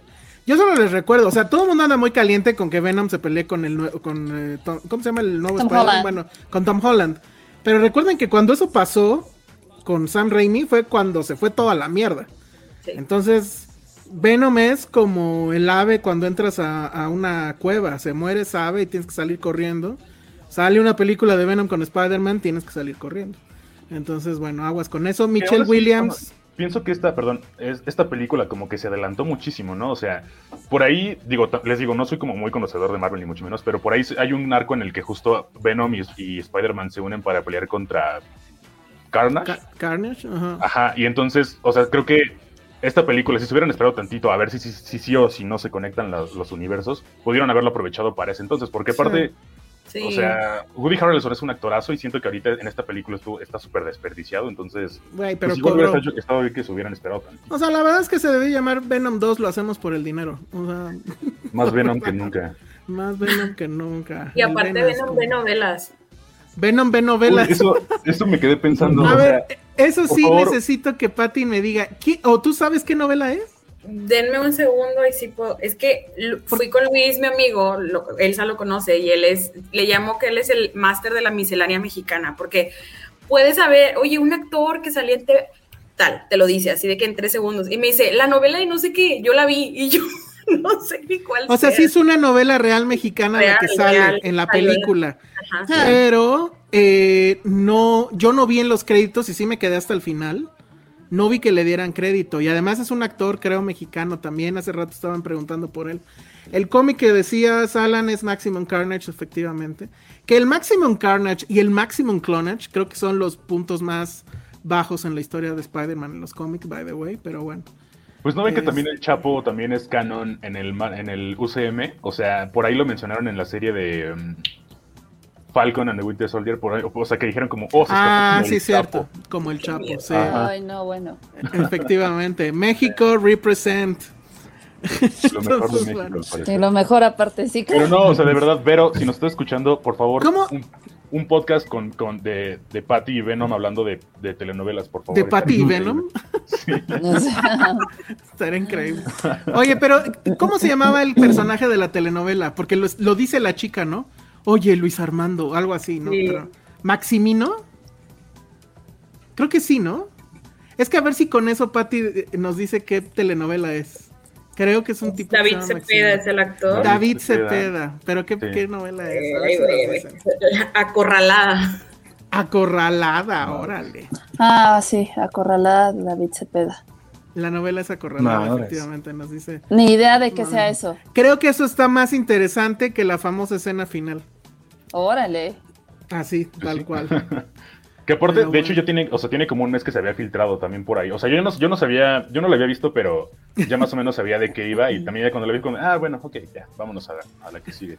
Daniela Salazar dice, pues yo nada más la voy a ver por la telenovela, gracias. pues sí, ¿eh? la verdad es que no, no, no está padre. Ahora, ya le dimos en la madre, ahora les voy a decir que tenemos, lo malo es que no sé dónde se quedó, pero créanme que existe. A ver si ahorita este, lo busco ahí en el, estudio. Nos mandaron una litografía justo de Venom y, de Carnage, que es, bueno, como de este vuelo. Y pues se las vamos a regalar. Entonces, lo que se me había ocurrido es que pues apliquemos el clásico eh, rally. Entonces vamos a estar sacando una pregunta en cada una de nuestras redes sociales a partir de eh, viernes, que sale el podcast tanto en audio y bueno, pues ya para entonces ya eh, eh, esta transmisión en vivo. Y pues bueno, vamos a ir haciendo una pregunta en cada uno de esos. Terminamos la semana que entra y pues la persona que responda primero con todas las respuestas correctas se lleva esa litografía que desgraciadamente no se las puedo enseñar porque no sé dónde la dejé, pero está creo que allá en el estudio, entonces ahorita voy a ir por ella. Está muy padre porque justo hace rato que les decía que eran como Pepsi Cards, pues esta es como una Pepsi Card gigante y sí está muy padre el dibujo y es además una litografía numerada, o sea, sí es un ítem de colección. No es que hayan ido a la PAPE y le hayan sacado copias, no, o sea, es algo que de hecho Sony nos mandó y pues lo vamos a, regalar para, para, ustedes. Entonces estén pendientes. Recuerden que estamos en Instagram. Vamos a, a empezar yo creo que en Instagram. Eh, nos vamos a seguir este, por Twitter. Después a lo mejor en TikTok. No, seguramente vamos a pasar por TikTok. Y ya al final vamos a estar aquí en, en, este, en YouTube. Y también vamos a pasar por Facebook. Dice Cintia Salmerón, Marvel le dice quítate a Coco con las referencias a México. pues sí, un poco. Faltaron, o sea, hubiera estado padre que Venom se fuera a echar unos tacos, que se pusieran pedo con unas tecates como Creo que la del peor Toro. referencia fue la de DC con Superman volándome a Tijuana o no sé dónde con En Día de Muertos. todos los días de muertos Ah, ahí así como sí, sí. Dios. Con el filtro de México. No, ¿Cuáles han sido las sí, peores no referencias? Del Toro sí te igual. maneja. A ver cuál, venga. El, el día después del mañana, que dicen que están cruzando Ah, es el genial. puente. De que, y como si el río fuera de que así, ¿no? Entonces, Ajá, sí. También en Guerra Mundial Z, cuando al final dicen, o sea, como en el radio, como de México ya fue. Y ya- y acaba la película. Y me acuerdo que la campaña de esa película que tuvo toda la lana del universo, Ah, los pósters claro. eran regionalizados. Y aquí se veía el ángel de la independencia lleno Sí. de zombies. Sí, sí, Eso, eso pega muchísimo, ¿eh? Del toro con. ¿Cómo se llamaba? Este Hellboy. Echándose unas tecate. Esa era una buena referencia. Está Rápido y furioso con sus coronas. Sí, bueno, la corona ya. este. Hay ya también de Topo Chico, Sandra. ¿Cu- ¿De cuál te dije la última vez? Ah, sí. Ay, mira. La- Sandra haciendo su product placement. Muy bien. en, la, en la serie de. En Gossip Girl, la ¿no? ¿O en cuál? ah, ¿dónde era? No me creo que sí, ¿no?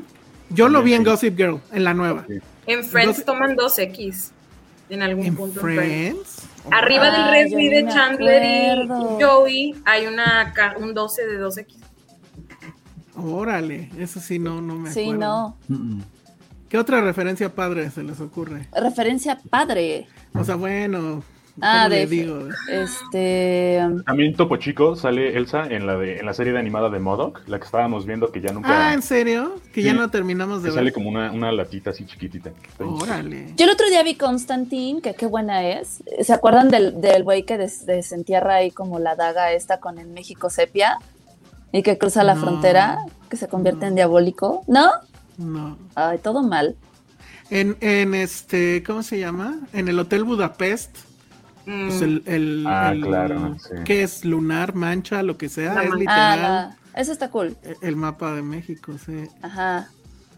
No sé, este, es que ahorita se me ocurrió la de Superman y fue como... en Harry la- Potter, En Harry Potter sí había. en la tercera, está. Ah, las calaveras, ¿no? Y, la, y el águila. Y el águila también. Sí. Mm, cierto. Ay, eso yo nunca lo vi. Ah, claro. Los submarinos en Zombieland. Sí. Ay, sí. Ah, pero son submarinos. No, pero les dice, ¿saben cómo dicen en, en México a los submarinos? Ah, buenísimo. A los Twinkies. A los Twinkies. A los A los Twinkies, submarinos. Sí, sí. Submarino. Qué buena referencia de Ah, Ah, bueno, por la- ejemplo, acaba de dar. Sí, la que pues, ya les había dicho, ¿no? James Bond inventó el Día de Muertos aquí en México. Está cañón. Eso está buenísimo. No, yo creo que está como de oso, ¿no? Porque ya, me acuerdo que no me, no me acuerdo dónde fui, que un extranjero se me dijo, pero pues ahora ya festejan Ah, su, claro. su desfile ahí muy, este, muy bon, ¿no? Porque no fue original de ustedes, ¿verdad? Algo así me dijo y No yo, sí. Lo hubieras denunciado con la Secretaría de Relaciones para que le quitaran. Digo, no me lo dijo en mal pedo, o sea, fue como, fue que cagado que, lo, que se lo hayan quedado en- por una No- película. Noé Durán dice: De Niro tomando una botella de tequila, creo cuervo, en Great Expectations. Sí, sí, es cierto, totalmente. Yo no me acuerdo de eso. Sí. ¿Saben de qué sí me acuerdo? Y ese, es, bueno, está bueno y no. En la versión en español de Monsters Inc., ¿se acuerdan cuando el, el monstruo este que se mimetiza Ajá. llega a una es como una casa Ah, rodante sí. y la voz en Ay, off el dice, peje lagarto. el peje Ah, lagarto, ya claro. sé. Sí, es cierto. Sí, cierto. Y también sí, es cierto. en Buscando a Nemo, El Ah, el dentista. Tengo la mejor. A ver, ¿Cuál? venga. En Jumanji suena el himno nacional. Claro, Ah, claro. Ay, sí, es Pero cierto. se supone que no sucedió en México. O sea, en las copias que venían a México le cambiaban en la, la música. Dale. Es en, la, en el DVD y creo que incluso en, en- en tele, que donde sí venía el himno nacional. sí, y sí, es sí. cuando el, el cazador encuentra Ajá, esta, está comprando un rifle enorme, ¿no? Ajá. Y suena el himno mexicano. Sí, está bien Uf, loco eso. este, este cheto, chequen. En The Purge, cuando dicen que todas las noches es, es la purga en Tijuana, ya no me acordaba de esa parte. No Sí, mames. claro, claro. Sí, está bien ojete, pero pues es real. Sí, está ojete. Oigan, pero ahorita aprovechando el odio de, de Coco que tiene Josué, creo que sí me está cayendo un poco mal, porque ahora que viene Día de Muertos, neta me caga que todo es Coco y no, o sea, Día de Muertos no es Coco, neta, o sea, piensen como en música, este, no sé, música mexicana del Día de Muertos y ponen cosas de Coco como si fuera neta algo nuestro así de enraizado que dices, voy por... Pero qué música hay de No, pues es que para todo ponen un poquito loco, recuérdame, no te- se los juro, o sea, se los juro, se los juro. No sé. O sea, como que digo, no, y Ah, creo que de repente sí nos afecta. Sí, ese disfraz no lo supera, no sé. También, bueno, en Ted Lasso, cuando, bueno, es que no tiene mucho sentido porque es Cristo Fernández quien lo dice, el personaje mexicano, pero hay referencias. Estoy como pensando todavía, ¿eh? Oye, nada más ligero paréntesis. Hace rato nos estaban diciendo que qué opinamos del final de Ted Lasso. Pues Pero no sé, es el Todavía final. no Sale. es, todavía no Sí. sale, amigos. Sale es esta semana. el- en, la, en la siguiente, ajá, el viernes, este viernes. Sí. Entonces ya lo hablaremos la semana que entra. Dice Jimena es- que en Los Sopranos sale Talía de fondo. Órale. eso sí no me acuerdo. No se las maneja. Pero muy buen dato de Helena Lipman. Este, dicen también que en la serie esta donde Penny era hermosa, este, sale Topo Chico también. Sí, cierto, yo también lo vi ahí. ¿Cómo se llamaba esa serie? Bueno, es donde Penny es hermosa. The Flight Attendant. De Flight Attendant, Ándale, sí, sí. justo. Los pollos hermanos, pero pues hay que, más allá. Ah, la canción de Eisenberg, pues sí. Pero los pollos hermanos, pues nada más porque son los pollos hermanos, ¿no? En fin, ya hablamos del final de What If, no, porque todavía no lo veo.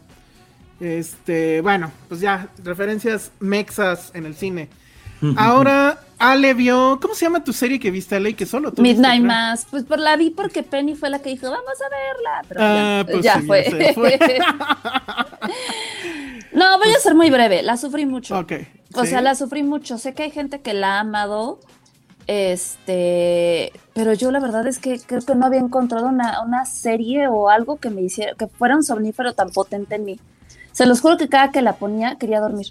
De Está plano. cañón. De plano, o sea, y, y creo que en general la idea de la historia no está mal, no, no, no digo eso, sino que siento que para empezar son nueve capítulos, cada uno de una hora, una hora y cachito.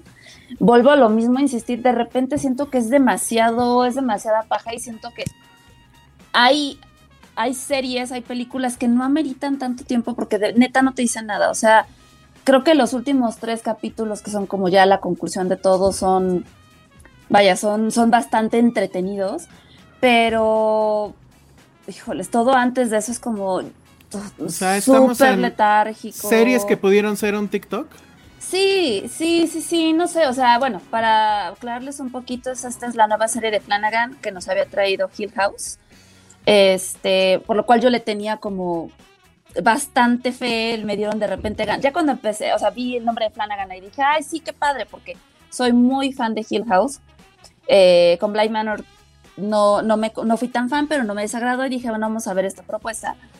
Y la serie va de literal un pueblito que está en una isla, o sea, allí en medio de la nada, donde viven literal 127 personas, donde típico pueblo donde todo el mundo se conoce, y es un pueblo muy, muy religioso, ¿no? Este, en este pueblo todo el mundo va a la iglesia, este, y todo empieza a cambiar cuando de repente el cura de, pues, del pueblo de ahí se va y de repente llega alguien como a sustituirlo y de repente empiezan a suceder como hay sucesos extraños, paranormales, desapariciones, que pues un pueblo tan tranquilo donde todo el mundo se conoce, pues nunca, nunca habían sucedido, ¿no? La serie es interesante porque creo que hace una crítica a toda esta onda de los, este, de los cultos, ¿no? Estos de los fanáticos, ¿no? ajá. los fanáticos religiosos que me recuerda un poco a, a Johnstown, si mal no recuerdo, de este suicidio colectivo que hubo. A Trump, a Trump, ¿no? No, no, es que es, no, es una onda muy, muy, muy clavada en la religión, ¿no? Porque inclusive cada capítulo tiene el nombre de un pasaje bíblico. Entonces, o sea, sí entiendo que es como un ensayo sobre la humanidad, sobre el amor, este, esta, nuevamente de enfrentar tus propios terrores, el pasado, este, ¿no? O sea, creo que él, él siempre nos ha traído este tipo de historias donde amigos, no todos son fantasmas, o sea, el, verdadero demonio vive en ti, ¿no? Y en este caso es como vive en ti, en tus creencias y en esa, en esa necesidad de, creer tan, tan fervientemente en algo que muchas veces nos provoca este fanatismo y, y, sin, y sin entenderlo bien, pues acabamos perjudicando a otros, ¿no? Porque muchas veces como de, eh, eh, en, mi, en mi fanatismo religioso no logro comprender a los demás o no logro entender que alguien no tiene más creencias que yo y a fuerzas quiero doblegarlo, ¿no? Fuera de eso, eh, la verdad es que, no sé, o sea, insisto, creo que la, la, la, serie me aburrió mucho. Ah, pues ya. Este, sí, no. ¿Le echaste toda? Me la eché toda, me la eché toda. Sí. Porque además son 10 horas, ¿no? O sea, son 10 capítulos. La veía mientras trabajaba porque dije, bueno, ya. Pero, insisto, o sea, creo que tiene, es demasiada, demasiada paja. De repente hay historias por, ahí que meten que no. Sin haberla visto, que mejor vean Canoa o qué? mejor retomen Hill House. Ah, no, tampoco. Para los que no han visto Hill House, mejor vean Hill House. Ahora, le ha ido también muy bien en Netflix, ¿no? O sea, es de Le ha ido increíble. sí, le ha ido muy bien, porque de hecho es, lo que digo, o sea, creo que esta serie ha sido o la odias o la amas, y, yo sí he escuchado de muchos amigos, inclusive vi algunas notas ahí de medios donde es que es increíble, es la mejor serie de Flanagan, y, y yo así de, no, pues no, no coincido. La verdad es que no. Dice Hugo Hernández, a mí sí me gustó mucho Midnight Mass, se parece un poco a la primera parte de la nueva AHS Double Feature y son solo siete episodios. Ah, Yo había escuchado lo mismo, que era como que muy difícil entrarle, que los dos primeros episodios de Midnight Mass sí estaban de flojera. Sí. Pero que luego ya eh, como que tomaba buen ritmo y que pues la crítica hacia los cultos y, al fanatismo pues estaba padre. Es que lo interesante, o sea, la primera cosa interesante que pasa en la serie pasa hasta el tercer, cuarto capítulo. Porque de ahí siento como que es paja, paja. O sea, te van situando a cada uno de los personajes que es, órale, va. Pero de repente no, o sea, en mí, en mi, en mi opinión, siento que hay historias de ciertos personajes que la neta, si no me las hubieras mostrado, nos hubiéramos ahorrado bastante tiempo porque, o sea, llega, o sea, es al tal grado que, o sea, digo, esta es mi opinión, no te encariñas con ningún personaje. Entonces cuando le pasa algo malo, ¿no? Es como, ah, y o sea, no me dolió, no me dio lástima, no sentí feo, no, este, no compaginé. O sea, no sé, y, son demasiados, demasiados personajes, entonces de repente me sentí saturada y no sé, o sea, insisto, no, no conecté, este, sí es una historia interesante, no voy a decir de qué va, ni, ni quién es el malo, ni quién es el monstruo en esta historia, este, pero no sé, o sea, como que siento que es demasiada paja, creo que mi problema fue eso. Que la sentí muy pajuda. Bueno, pues la verdad es que yo no creo entrarle. Le entré, como le dije hace rato a Penny, a esta que se llama Maeve. No quiero ahorita platicar de ella porque sí quiero terminarla. No sé si me está gustando o no, pero no puedo dejar de verla. Creo que sí es una telenovela. Rápido, nada más. Este, les voy a contar de qué va y es esta mujer que lo que vemos en el primer episodio es fuertísimo. El primer episodio es muy fuerte y está muy, muy bien hecho es esta mujer que vemos que está agarrando sus cosas del departamento, se lleva a su hija y abandona al, marido. Y el tema es, pues, ahora cómo le va a hacer, porque pues la mujer, pues la mantenían, eh, tiene nada más la secundaria. No recuerdo en qué pueblo de Estados Unidos están, ahí sí se los debo. Pero pues tiene que ir, recurrir a los servicios sociales, este, ver de qué consigue trabajo, quién le cuida a la niña. La mamá de ella, pues es una yonki que se quedó en el viaje de los 60 el marido la empieza a buscar, obviamente es una persona muy violenta, que bebe y eso pues despierta estos este, episodios de violencia. Ahí, ahí vemos este, eh, la foto de The Maid. Ella es Margaret Qualley, que la recuerdan por La de Once. Upon a Time. Once Upon a. Time in Hollywood. Y que yo insisto, se parece muchísimo a Ale, pero ella dice que no. Entonces, este, ustedes voten y digan si se parece. Ya la comentaré con más este, tiempo la semana que entra. Eh, tiene esto, o sea, creo que sí es un poco una novela o una telenovela, pero también está muy bien hecha. El arco que tiene es muy interesante. Y no sé cuál va a ser la conclusión. Creo que ahí va a depender si decido que me gustó o no. Pero sí se está haciendo una cosa un poco, un cuanto tanto adictiva. Tengo entendido que efectivamente está subiendo mucho en, en- en vistas en Netflix. Y este, bueno, pues la- a ver si, si Penny o tú, Ale, si te interesa verla. este, Y la, la comentamos. No sé si José le vaya a gustar, no creo, la verdad. Entonces, bueno, pues ahí está eso. Y ya para irnos, la película con la que habíamos quedado que íbamos a hablar de, eh, de- en nuestro ciclo, por así decirlo, rumbo al Halloween o rumbo al Día de Muertos. Y bueno, pues hace rato eh, cuando empezamos estaba diciendo que alguien vio Possessor, que es la última del hijo de Cronenberg, que sí está buena. Y, y de hecho, pues no se puede ver más que a la mala. Pero no, la que habían dicho ustedes originalmente era Possession de Andrzej Zulaski. Y pues así fue, ¿no? Que era la de Zulaski. Que ¿De qué año es? No me acuerdo. Es del 81. 81. 81, ok. Ujú. Entonces, no sé si ustedes ya la habían visto, Josué, Alan. Yo nunca la había visto. Tú nunca La la, habías visto. ¿Tú sí la viste, Josué, en su momento? Puta, hace un chingo en la prepa. Hace un chingo, exacto, sí. Me la pusieron Y- como en un ciclo como de cosas como de departamentos o una como de ciclos, algo así. O sea, nos puso el maestro que nos daba cine. Pero, uf, o sea, o sea, Tiene años. era sí. menor de edad. Yo la volví a ver ahorita justo para el programa y estuvo bueno porque tiene muchas conexiones, yo no me acordaba, la verdad, con este Scenes from a Marriage. O sea, es una película de horror que tiene que ver con la ruptura de un matrimonio. Y pues es eso, digo, a lo mejor nada más antes decir, bueno, pues Andrés Ulaski pues es este nació en Ucrania, pero pues se instaló en Polonia, estudió en Francia. En su momento fue un director muy polémico, sus películas, sobre todo en Europa, pues eran prohibidas por el régimen.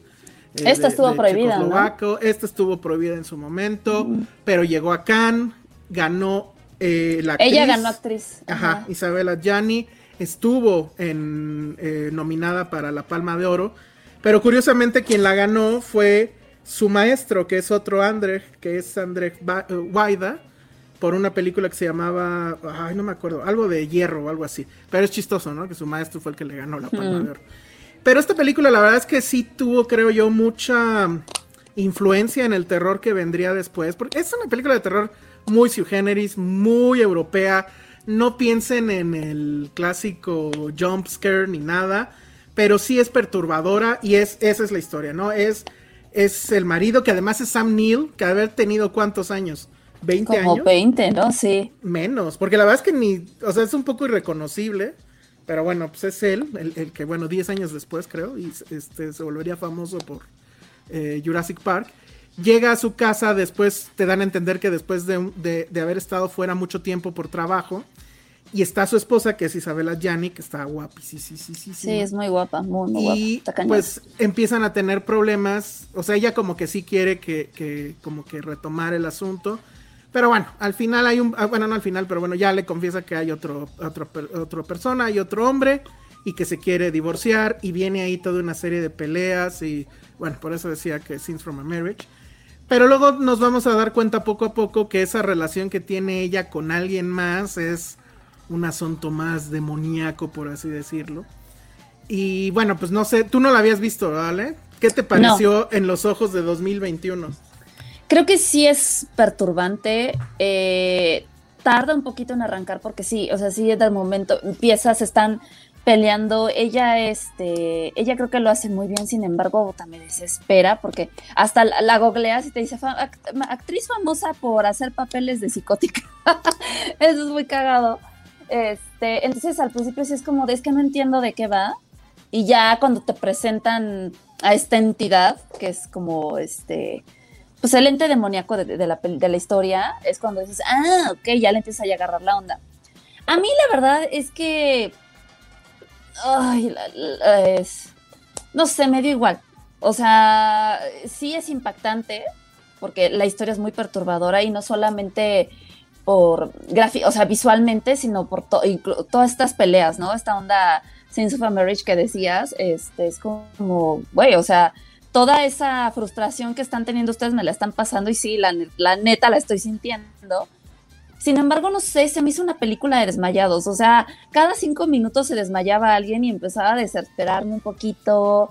Sí, este, sí la sufrí, este, no sé, no, no, no fue mi favorita, sinceramente.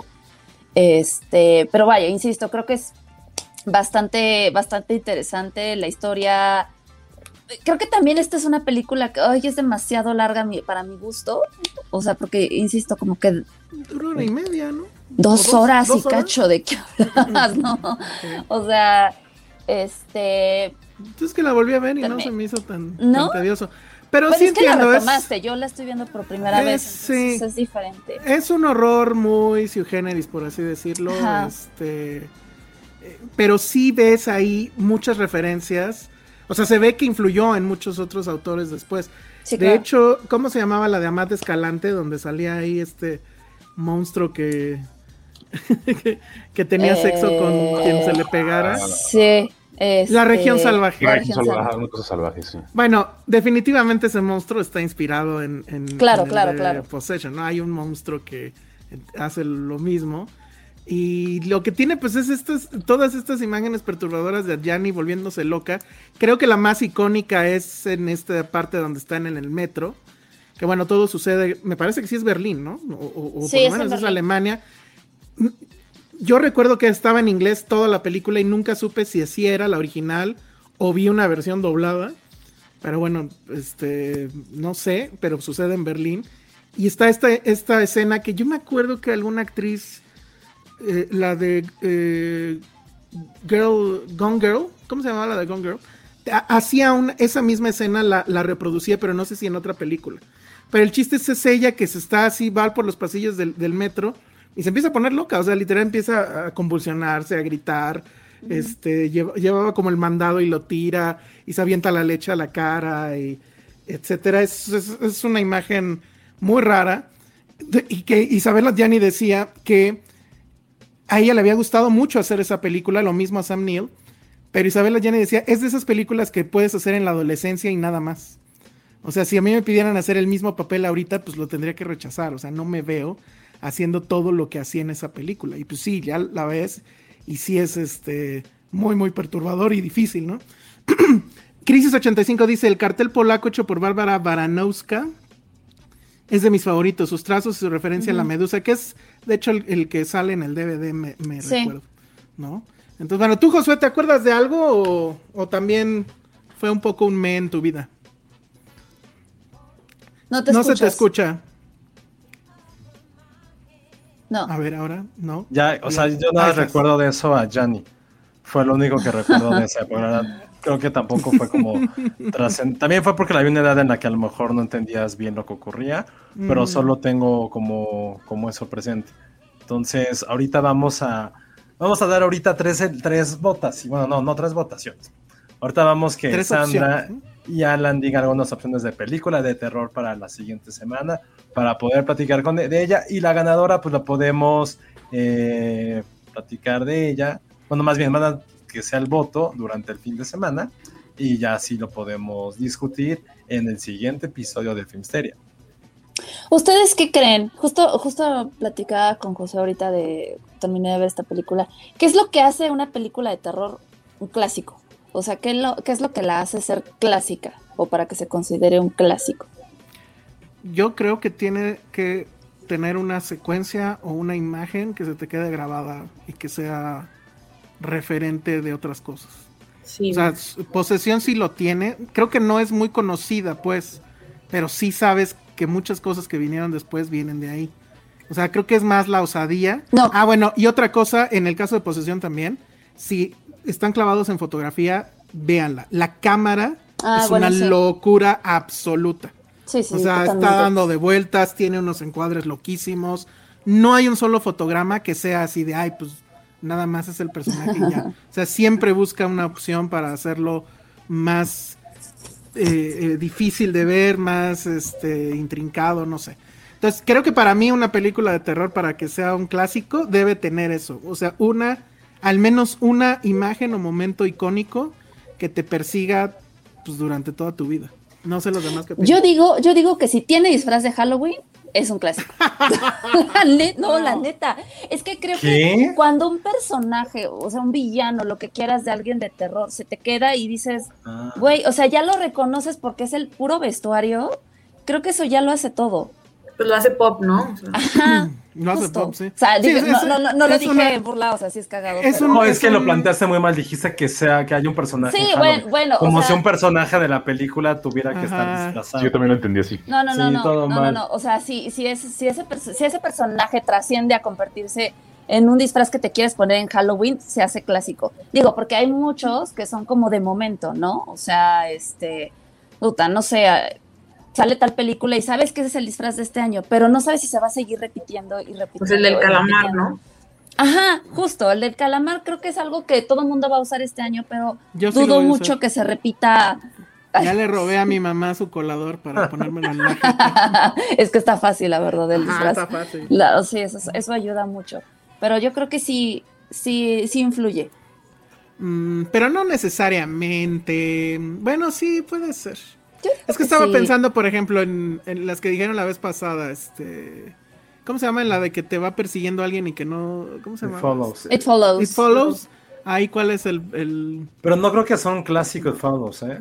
Bueno, The Witch O sea, todavía tampoco. va O sea, para creo, allá, o creo sea- que otro, otro factor es el tiempo. El tiempo. no claro, puede ser una sí. película menor de Ujú. 15 años. Sí, Tiene que ser una película en este momento de 2000. O sea, incluso no sé si estoy exagerando, 15 años, debe tener como 20 años para atrás, ¿no?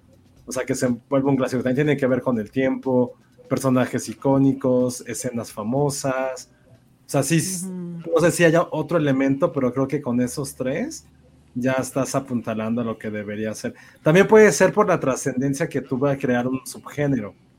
O sea, no sé si. Paranormal Activity pueda ser llamada como un clásico, pero es lo Mm. más cercano de los últimos años que Pero la, tenemos. o la sea, bruja de Witch, por ejemplo, sí. Sí, no, pero aparte tiene 22 años, o sea, también ya esa ya, o sea, ya, Ya, todo lo que cumpla más ya. de 20 años ya, o sea, pero por ejemplo, sé que ustedes aman a Ari Aster y creen que la de la niña que se rompe la cabeza, ¿cómo se llama? Ujú. Hereditary.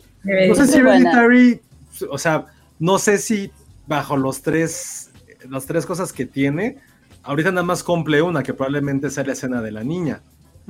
Pero no sé si, como dice Elsa, es un shock value o simplemente tiene que ver con algo trascendente dentro de la película. No, sí, yo creo O que sea, sí. no, no, Patty, o sea, Black Phillip no puede ser un clásico, es una película de hace cinco años. Es un gran personaje, pero no se le puede considerar algo clásico. Es algo que, por ejemplo, saben que yo no soy muy fan como de, de ciertos términos, pero eso como lo que de- decía Ernesto mucho tiempo, ya es como un pinche clásico, como un café. Es un clásico instantáneo, no, No es un existe clásico eso. instantáneo. Eso no puede existir y siento que The Witch es, probablemente lo sea.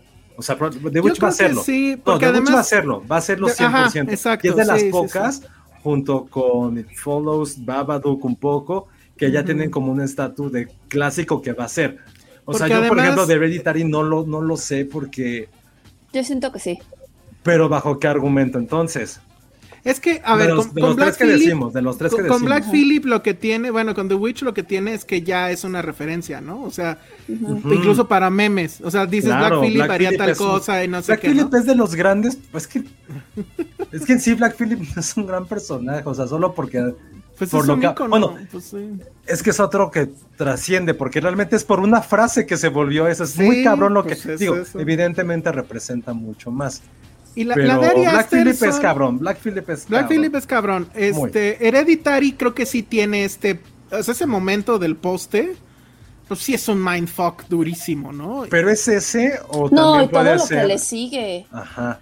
Todo lo que, Es que le también sigue tiene de pues, la cuando madre. está cortando. Sí, no, no, no, no, no, no. Lo O sea, de hay la muchos, cabeza, hay muchos. cuando se está pegando, es Ah, como, sí. güey, no vete al diablo, no. aunque no, aunque siento que el famoso justo es como un shock value que puede tener una película hasta de acción o de otro género, o sea, X. Uf, pero es todo, entonces como que un cuarto, como que un cuarto rubro también es el contexto, es todo lo que conlleva la película.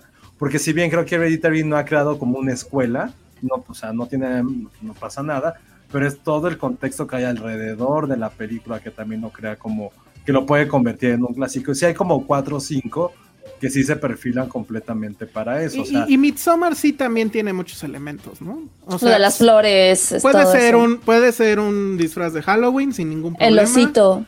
Ajá. Y los vemos, o sea, conocemos a esos personajes. Ay, yo los tengo mi hemos cobija visto. Midsommar. Ajá, o sea, algunos incluso seguramente habrán ido a una especie de Midsommar, ¿no? Esta gente que está en la naturaleza. y bla, bla, bla. Entonces creo que ahí tiene más elementos pop para volverse clásico en algún momento. tiene ta- también razón Nora, Let the Right One In también tiene todo. Ah, ya, sí, claro. 100%. Total. Y creo que Hereditary, no sé si Hereditary o Midsommar. O sea, para tener este, creo que sí es Hereditary, o sea, Midsommar. Yo creo que es más Midsommar, ¿eh? Porque aparte No sé. también el- la figura de ella de Florence Pugh No, se sí volvió es- un meme no, también. Pero es No, que sí es no es- Sí es Hereditary, o sea, por mucho es, sí es Hereditary. O sea, sí Pero como bueno. película incluso es mucho, es mucho mejor que, Ujú. que Midsommar, por mucho. ah, Pero por sí. ejemplo, sí es cierto, Rosemary's Baby cumple nada más que el tiempo, pero no hay disfraz de Rosemary's Sí, Baby. sí ha habido disfraz de eso. Ay, es ¿cómo te fácil. No, pero el disfrazas de personaje, pero el Rosemary? Es personaje lo ubicas en chinga. te pones una Ubicas- película, no, exacto. Pero por ejemplo, el icono que se volvió a Mia Farrow desde el corte de pelo, Sí. ya eso lo vuelve completamente. El vestidito verde, también el mismo edificio Dakota. Sí, el Dakota Ah, tiene... claro, todo el mundo dice es el edificio de Rosemary. Bueno, y donde de mataron Lennon. a Lennon. Pero Ajá, mucha ese gente lo edificio puede ubicar está- por eso. On- Only Murders in, the- in that building. sí, de hecho. El, el- el director, la actriz, o sea, sí hay muchos elementos que, que van a hacer eso, pero también creo que a partir de esta personaje del bebé diabólico, el bebé el hijo del diablo, se volvió también un subgénero. Ah, claro. Sí, Entonces sí. ahí lleva otro, o sea, simplemente con eso, o sea, por eso Bebé de Rosemary es top 10 de todos los tiempos como película de terror. O sea, tiene muchos elementos alrededor. Sí, de hecho sí. Bueno, pues entonces digan de qué hablamos, de qué hablamos, Sandra, Pues, para la mí- próxima. yo no soy muy de terror porque honestamente mía hasta Chucky me da miedo, pero A pero sí, he visto, pero sí he visto algunas y, y mi favorita es justo Let the Right One In, nada más que no sé qué tan comercial sería como platicar de ella, pero si no otra, el top, el número dos sería pues de, The Shining, ¿no? Y que creo que ese sí es un clásico de total del cine de terror. Puede ser The Shining, pero creo que ya se ha hablado mucho de The Sí. Shining. A- a- De- dijiste del, algo, ¿no? Chucky. El Chucky pudiera ser, ¿eh? Chucky es increíble. Chucky. A mí me dio mucho, me daba mucho miedo. Era uno de mis traumas y lo superé hasta que vi el hijo de Chucky porque me dio mucha risa. Bueno, Madame Tussauds nos puso hace- rato también un subgénero que es muy cagado, aunque Ale lo odie. Josué, no puso, empieces. puso Killer Clowns from Outer Space. Ah, es una claro. película increíblemente cagada. No. Entonces, No. Pero no, pero todas con la misma liga. Puede ser Chucky, Killer Clowns y falta otra que se haga como el trío como de cosas que no deben de darnos miedo porque son infantiles, Pero como un muñeco o un, este, No, un payaso. Y la de Jaws. Pero, pero sí nos da miedo. No, yo- No, es que yo siempre le he pensado de otra forma.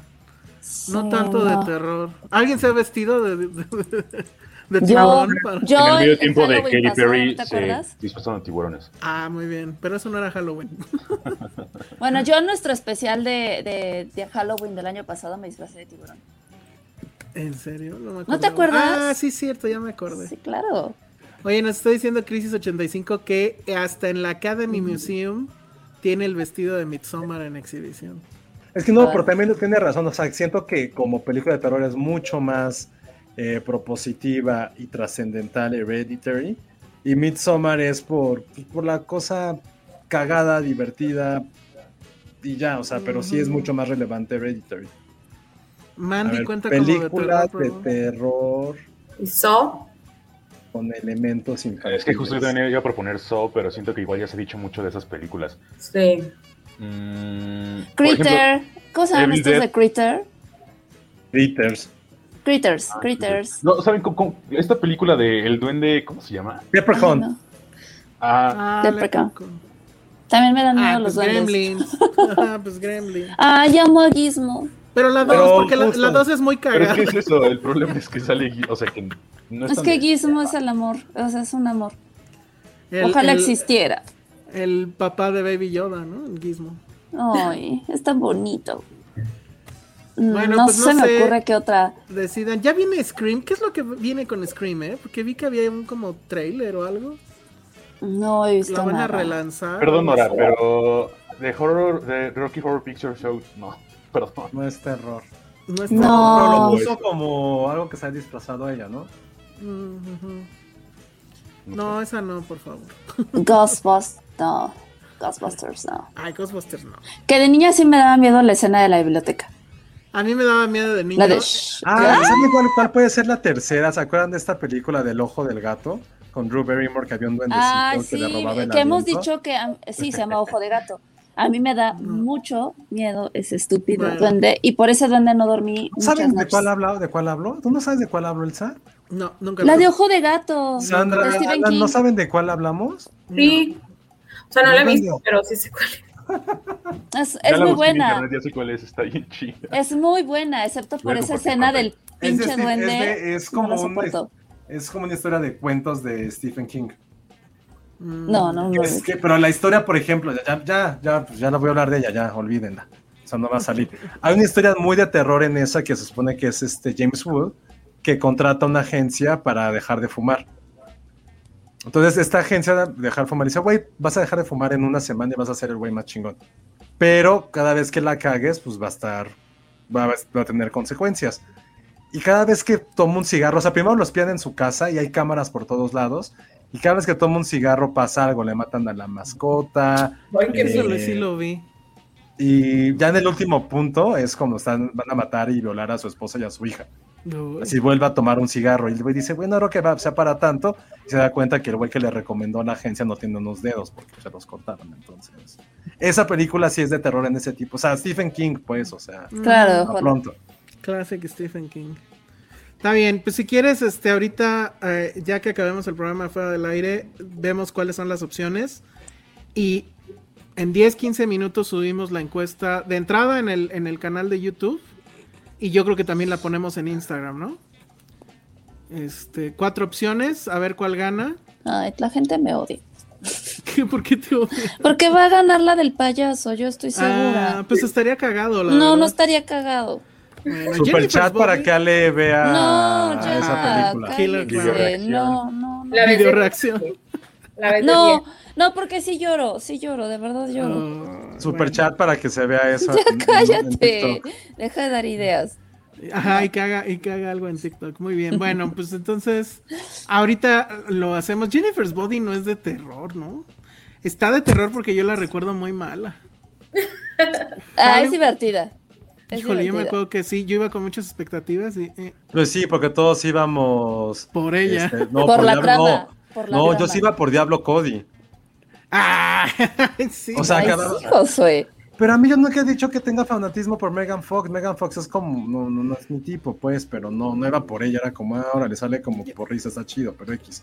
no, yo sí iba por Diablo Cody, o sea, venía de Juno, Venía de salió Juno, con sí. esta mamada. Era una mamada, exacto. Eso ya fue el- Transformers, ¿no? ¿O fue antes? No, Fue- fue, Fue, Después. fue fue después. después de Transformers. Sí, Después. Sí, si no, no hubiera llamado tanto la atención.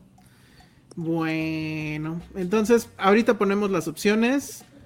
Vayan y voten en Instagram o los que están suscritos en nuestro canal de YouTube, pues este, ahí les va a salir la, la encuesta. Si no se han suscrito, suscríbanse. Si nos están escuchando en, eh, en iTunes eh, o cualquiera de las opciones de audio, pues entren a nuestro canal de YouTube, aunque sea para suscribirse, tirar ahí un super chat.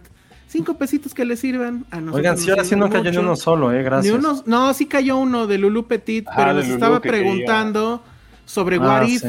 El problema con What If es que sale los miércoles y los miércoles estamos desde temprano planeando el programa. Entonces, la verdad es que los miércoles no puedo, la verdad es que los viernes. Yo creo que sí, la semana que entra yo al menos sí voy a, con- a comentar algo, porque sí me parece que fue importante lo que sucedió con este, con What If.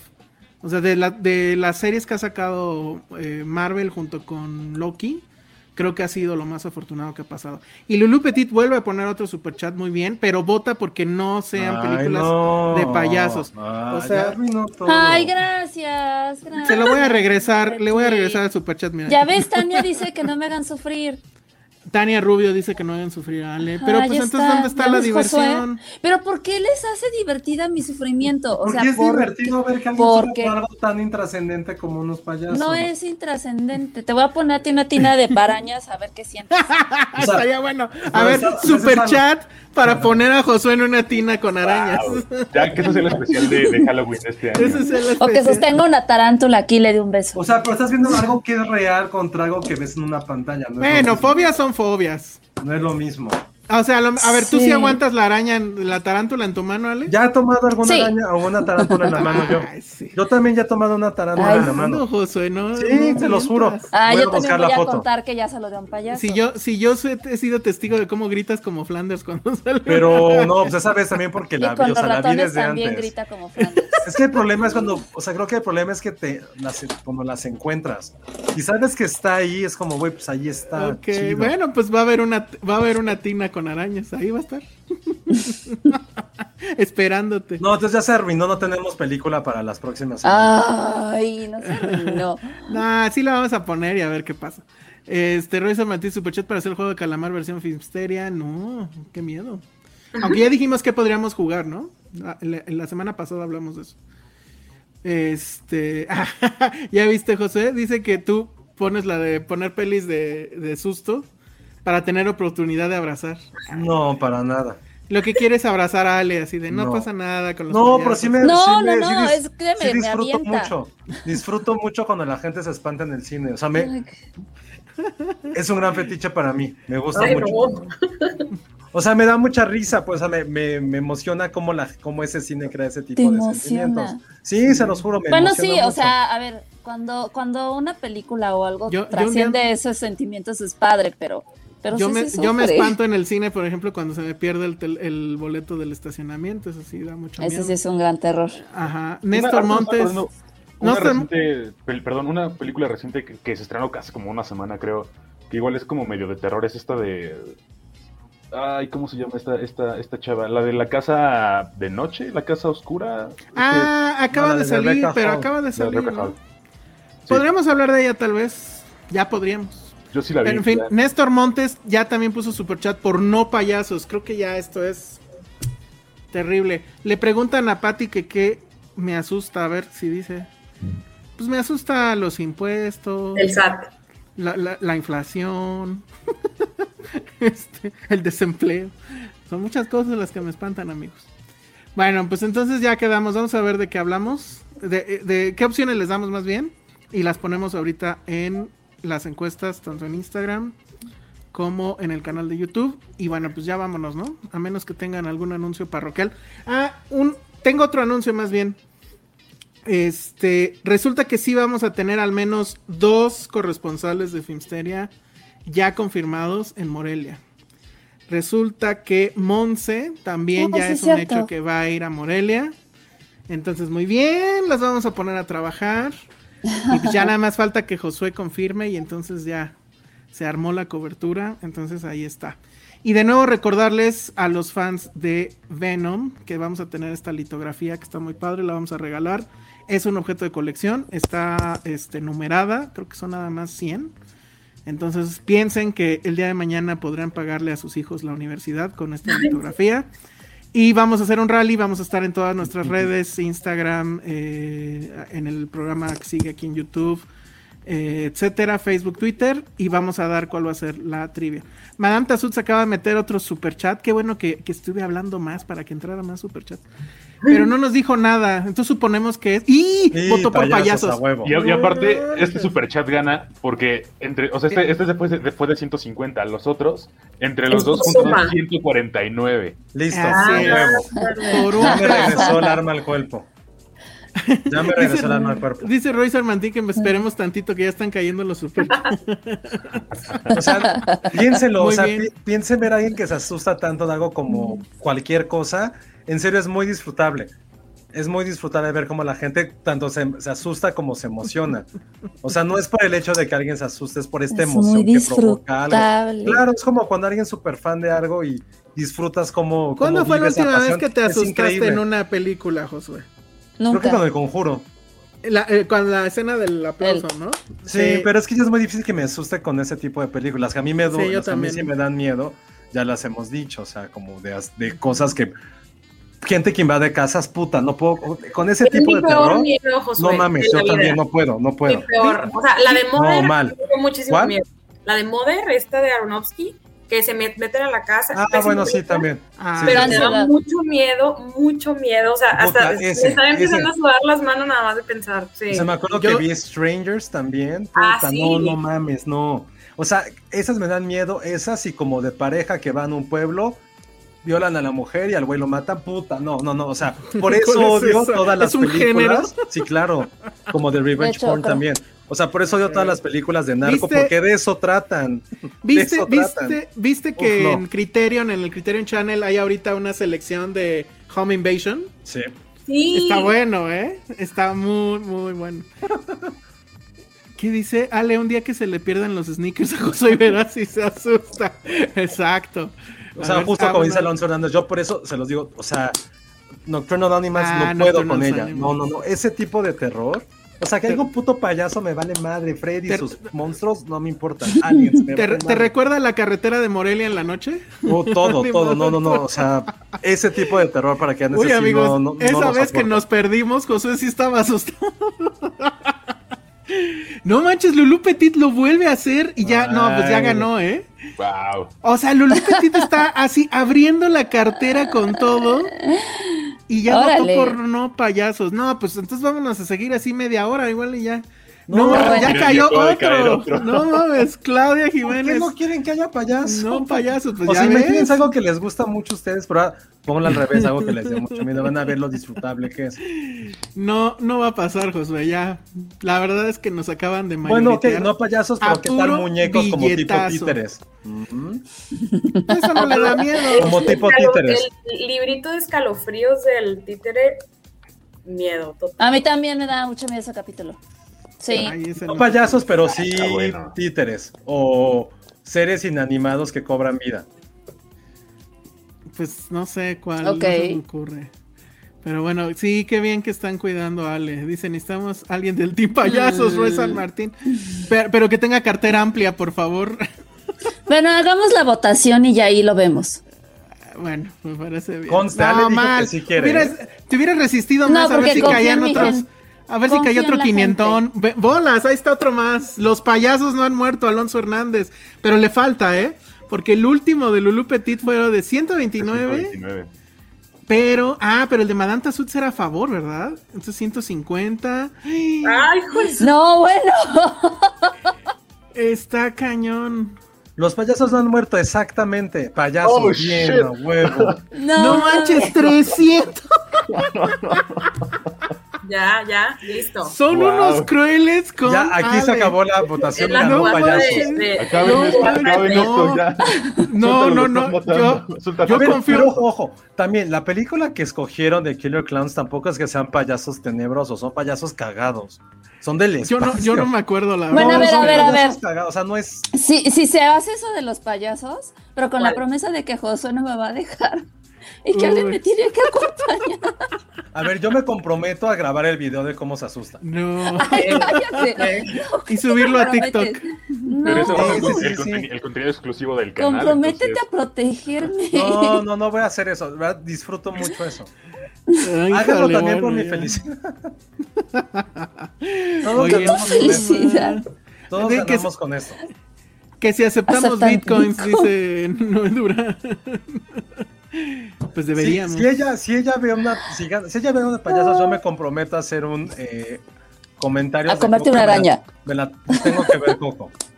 Ay, ¿eso qué? El mismo Ah. 2 de noviembre. No, ahí te va. Vas a ver Co- Colombia. Que sí se ve de la No, mierdísima. no, no.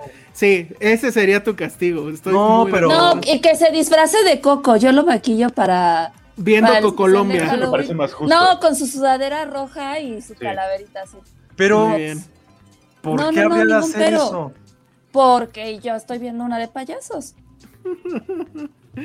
Es más Ah, bueno, para que eso lo sí, hagamos, güey. lo, lo hago, pero no tiene el sentido para hacerlo. Ok, lo hago, digo, no, pero nada más no, no hago otra Y tu cosa. react de- No, y tienes que ver con Colombia. Oh, no, ay, no, con Colombia no. Con Colombia se ve Sí. del cara. Puedo ver Coco, además- Coco no me gusta. No. Ya te Ay, gustó. Coco la ves a cada rato que te haces. Fuertes declaraciones, ¿eh? Hay un Sí. podcast seguramente en Colombia con un Josué colombiano que también está viendo con Colombia. No, Alonso, no va a haber Estaría increíble. No, Sí, un react estaría bueno. no. Bueno, no oigan, pues este. Iba a haber un react, o sea, sí. Estuvo increíble esta guerra de billetazos. Estoy muy orgulloso de nuestro público que tiene mucho dinero. Pero ahora, ahora el problema es que gane esa película. Pues sí, pero bueno, va, o sea, sí va a estar en las opciones. Ustedes saben qué hacer, amigos. Es más, para que haga- hagamos algo, van a ser cuatro películas de payasos. O sea, evidentemente tiene que haber ¿Por qué, toda la- ¿Por qué las cuatro tienen que tener? It, Es una, It. es una. It. No, y no. Killer Clowns from Outer Space. Hace rato alguien habló de otra que no, Payaso del Mal, que está El bastante Mal. pinche.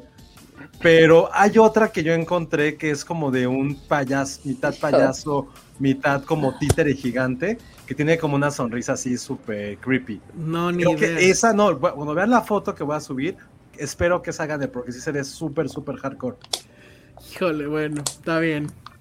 Pues entonces ni A modo. mí solo me dan miedo las, las arañas, Payasos ya les payasos. dije qué tipo. Las arañas, las cucarachas, las, las estas mariposas que tienen Le las asusta alas no ser cool. grandotas, los ratones, las ratas, ¿qué otra Sí. cosa le da miedo? Animalitos.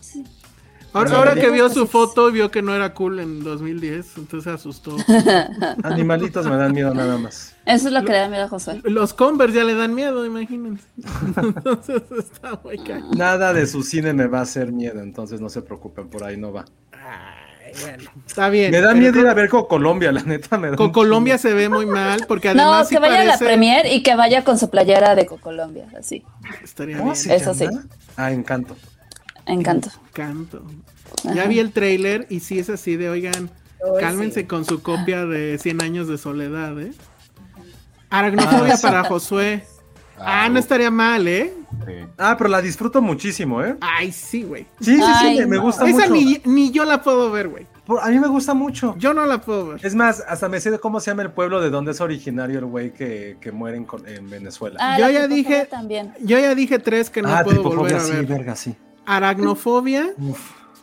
el hombre elefante y El hombre la elefante. la ah. mosca, la de Cronenberg. La mosca a mí se me hace muy triste. Y la tengo, insisto, la tengo en Blu-ray, pero no lo he abierto. O sea, Yo también. ¿Dónde estará? No hay películas de tripofobia, entonces.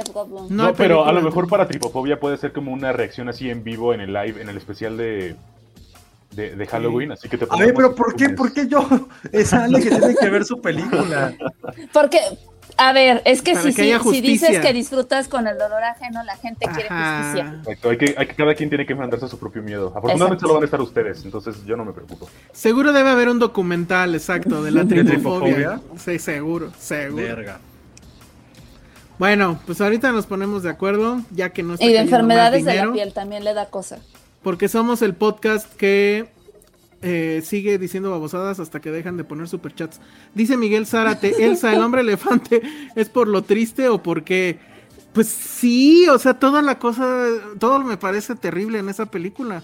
O sea, la primera imagen de él, cuando le quitan así como la máscara, me da mucho miedo. El, el, ah, me acuerdo que había un como intro, ¿no? De que se ve como la mamá está embarazada y un elefante la espanta y todo eso me da así terror. Yo creo que por eso odio a David Lynch, ¿eh? O sea, esa película sí la vi muy chico y no la puedo volver a ver. No la, no la, es sí no la tengo comprada. David Lynch no lo soporto.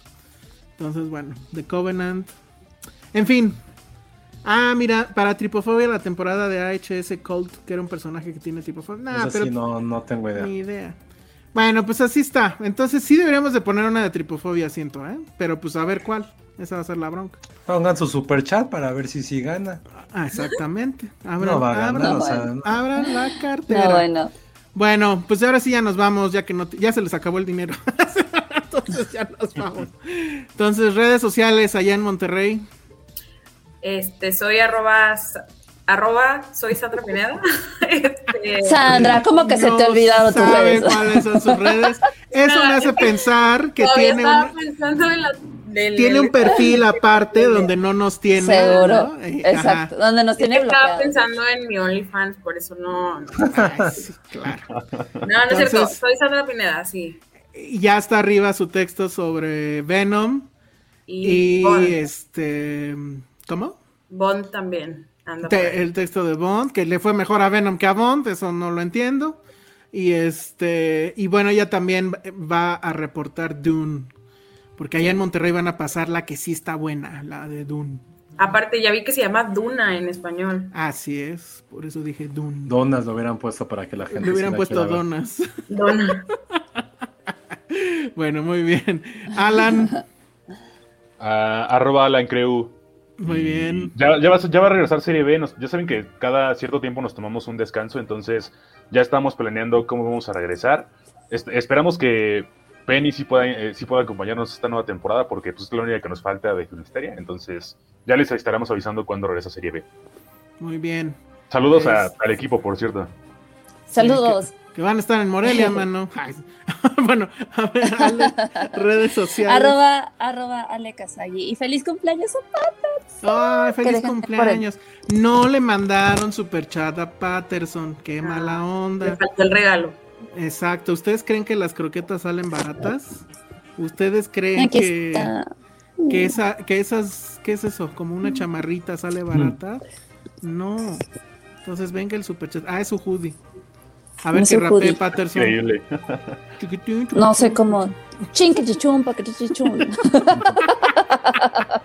Muy bien, aplicó un Homero. Bien, Este, bien. Josué, redes sociales. Arroba Josué Corro y gracias a Hugo Hernández porque acaba de dar una gran película de opción, se llama All Hallows Eve y vean, vean el payasito que sale. No. Mira. No mames, Ah, está cabrón. dale.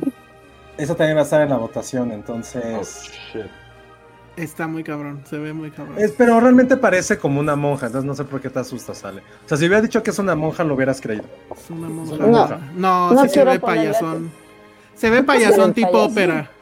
Es payaso Ajá, pues a lo mejor nada más quiere Ay, cantar.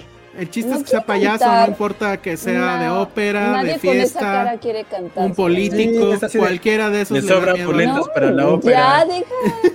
Ya quita esa imagen. Le faltan, le sobran boletos para la ópera Velo. Parece yo- villano de Power Rangers. Llora, payaso.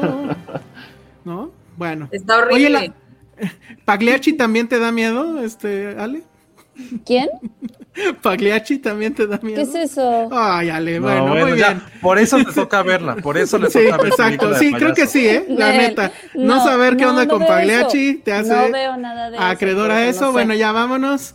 Este, recuerden que tenemos esa litografía misteriosa sobre Venom, no sé dónde la dejé, pero bueno, entonces chequen, el rally. Oye, pues me hago cargo de todas las promociones. Y también recuerden que en eh, Citizen Boomer hablamos esta semana sobre las cinco mejores películas de cada, bueno, la, la mejor película de cada una de las encarnaciones de Bond.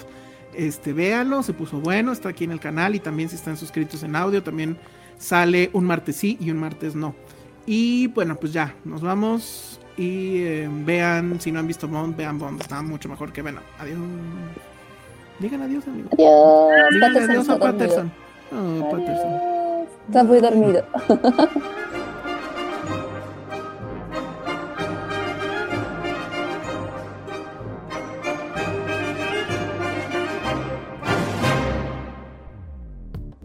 Dixo presentó Filmsteria con Penny Oliva, Alejandro Alemán y Josué Corro.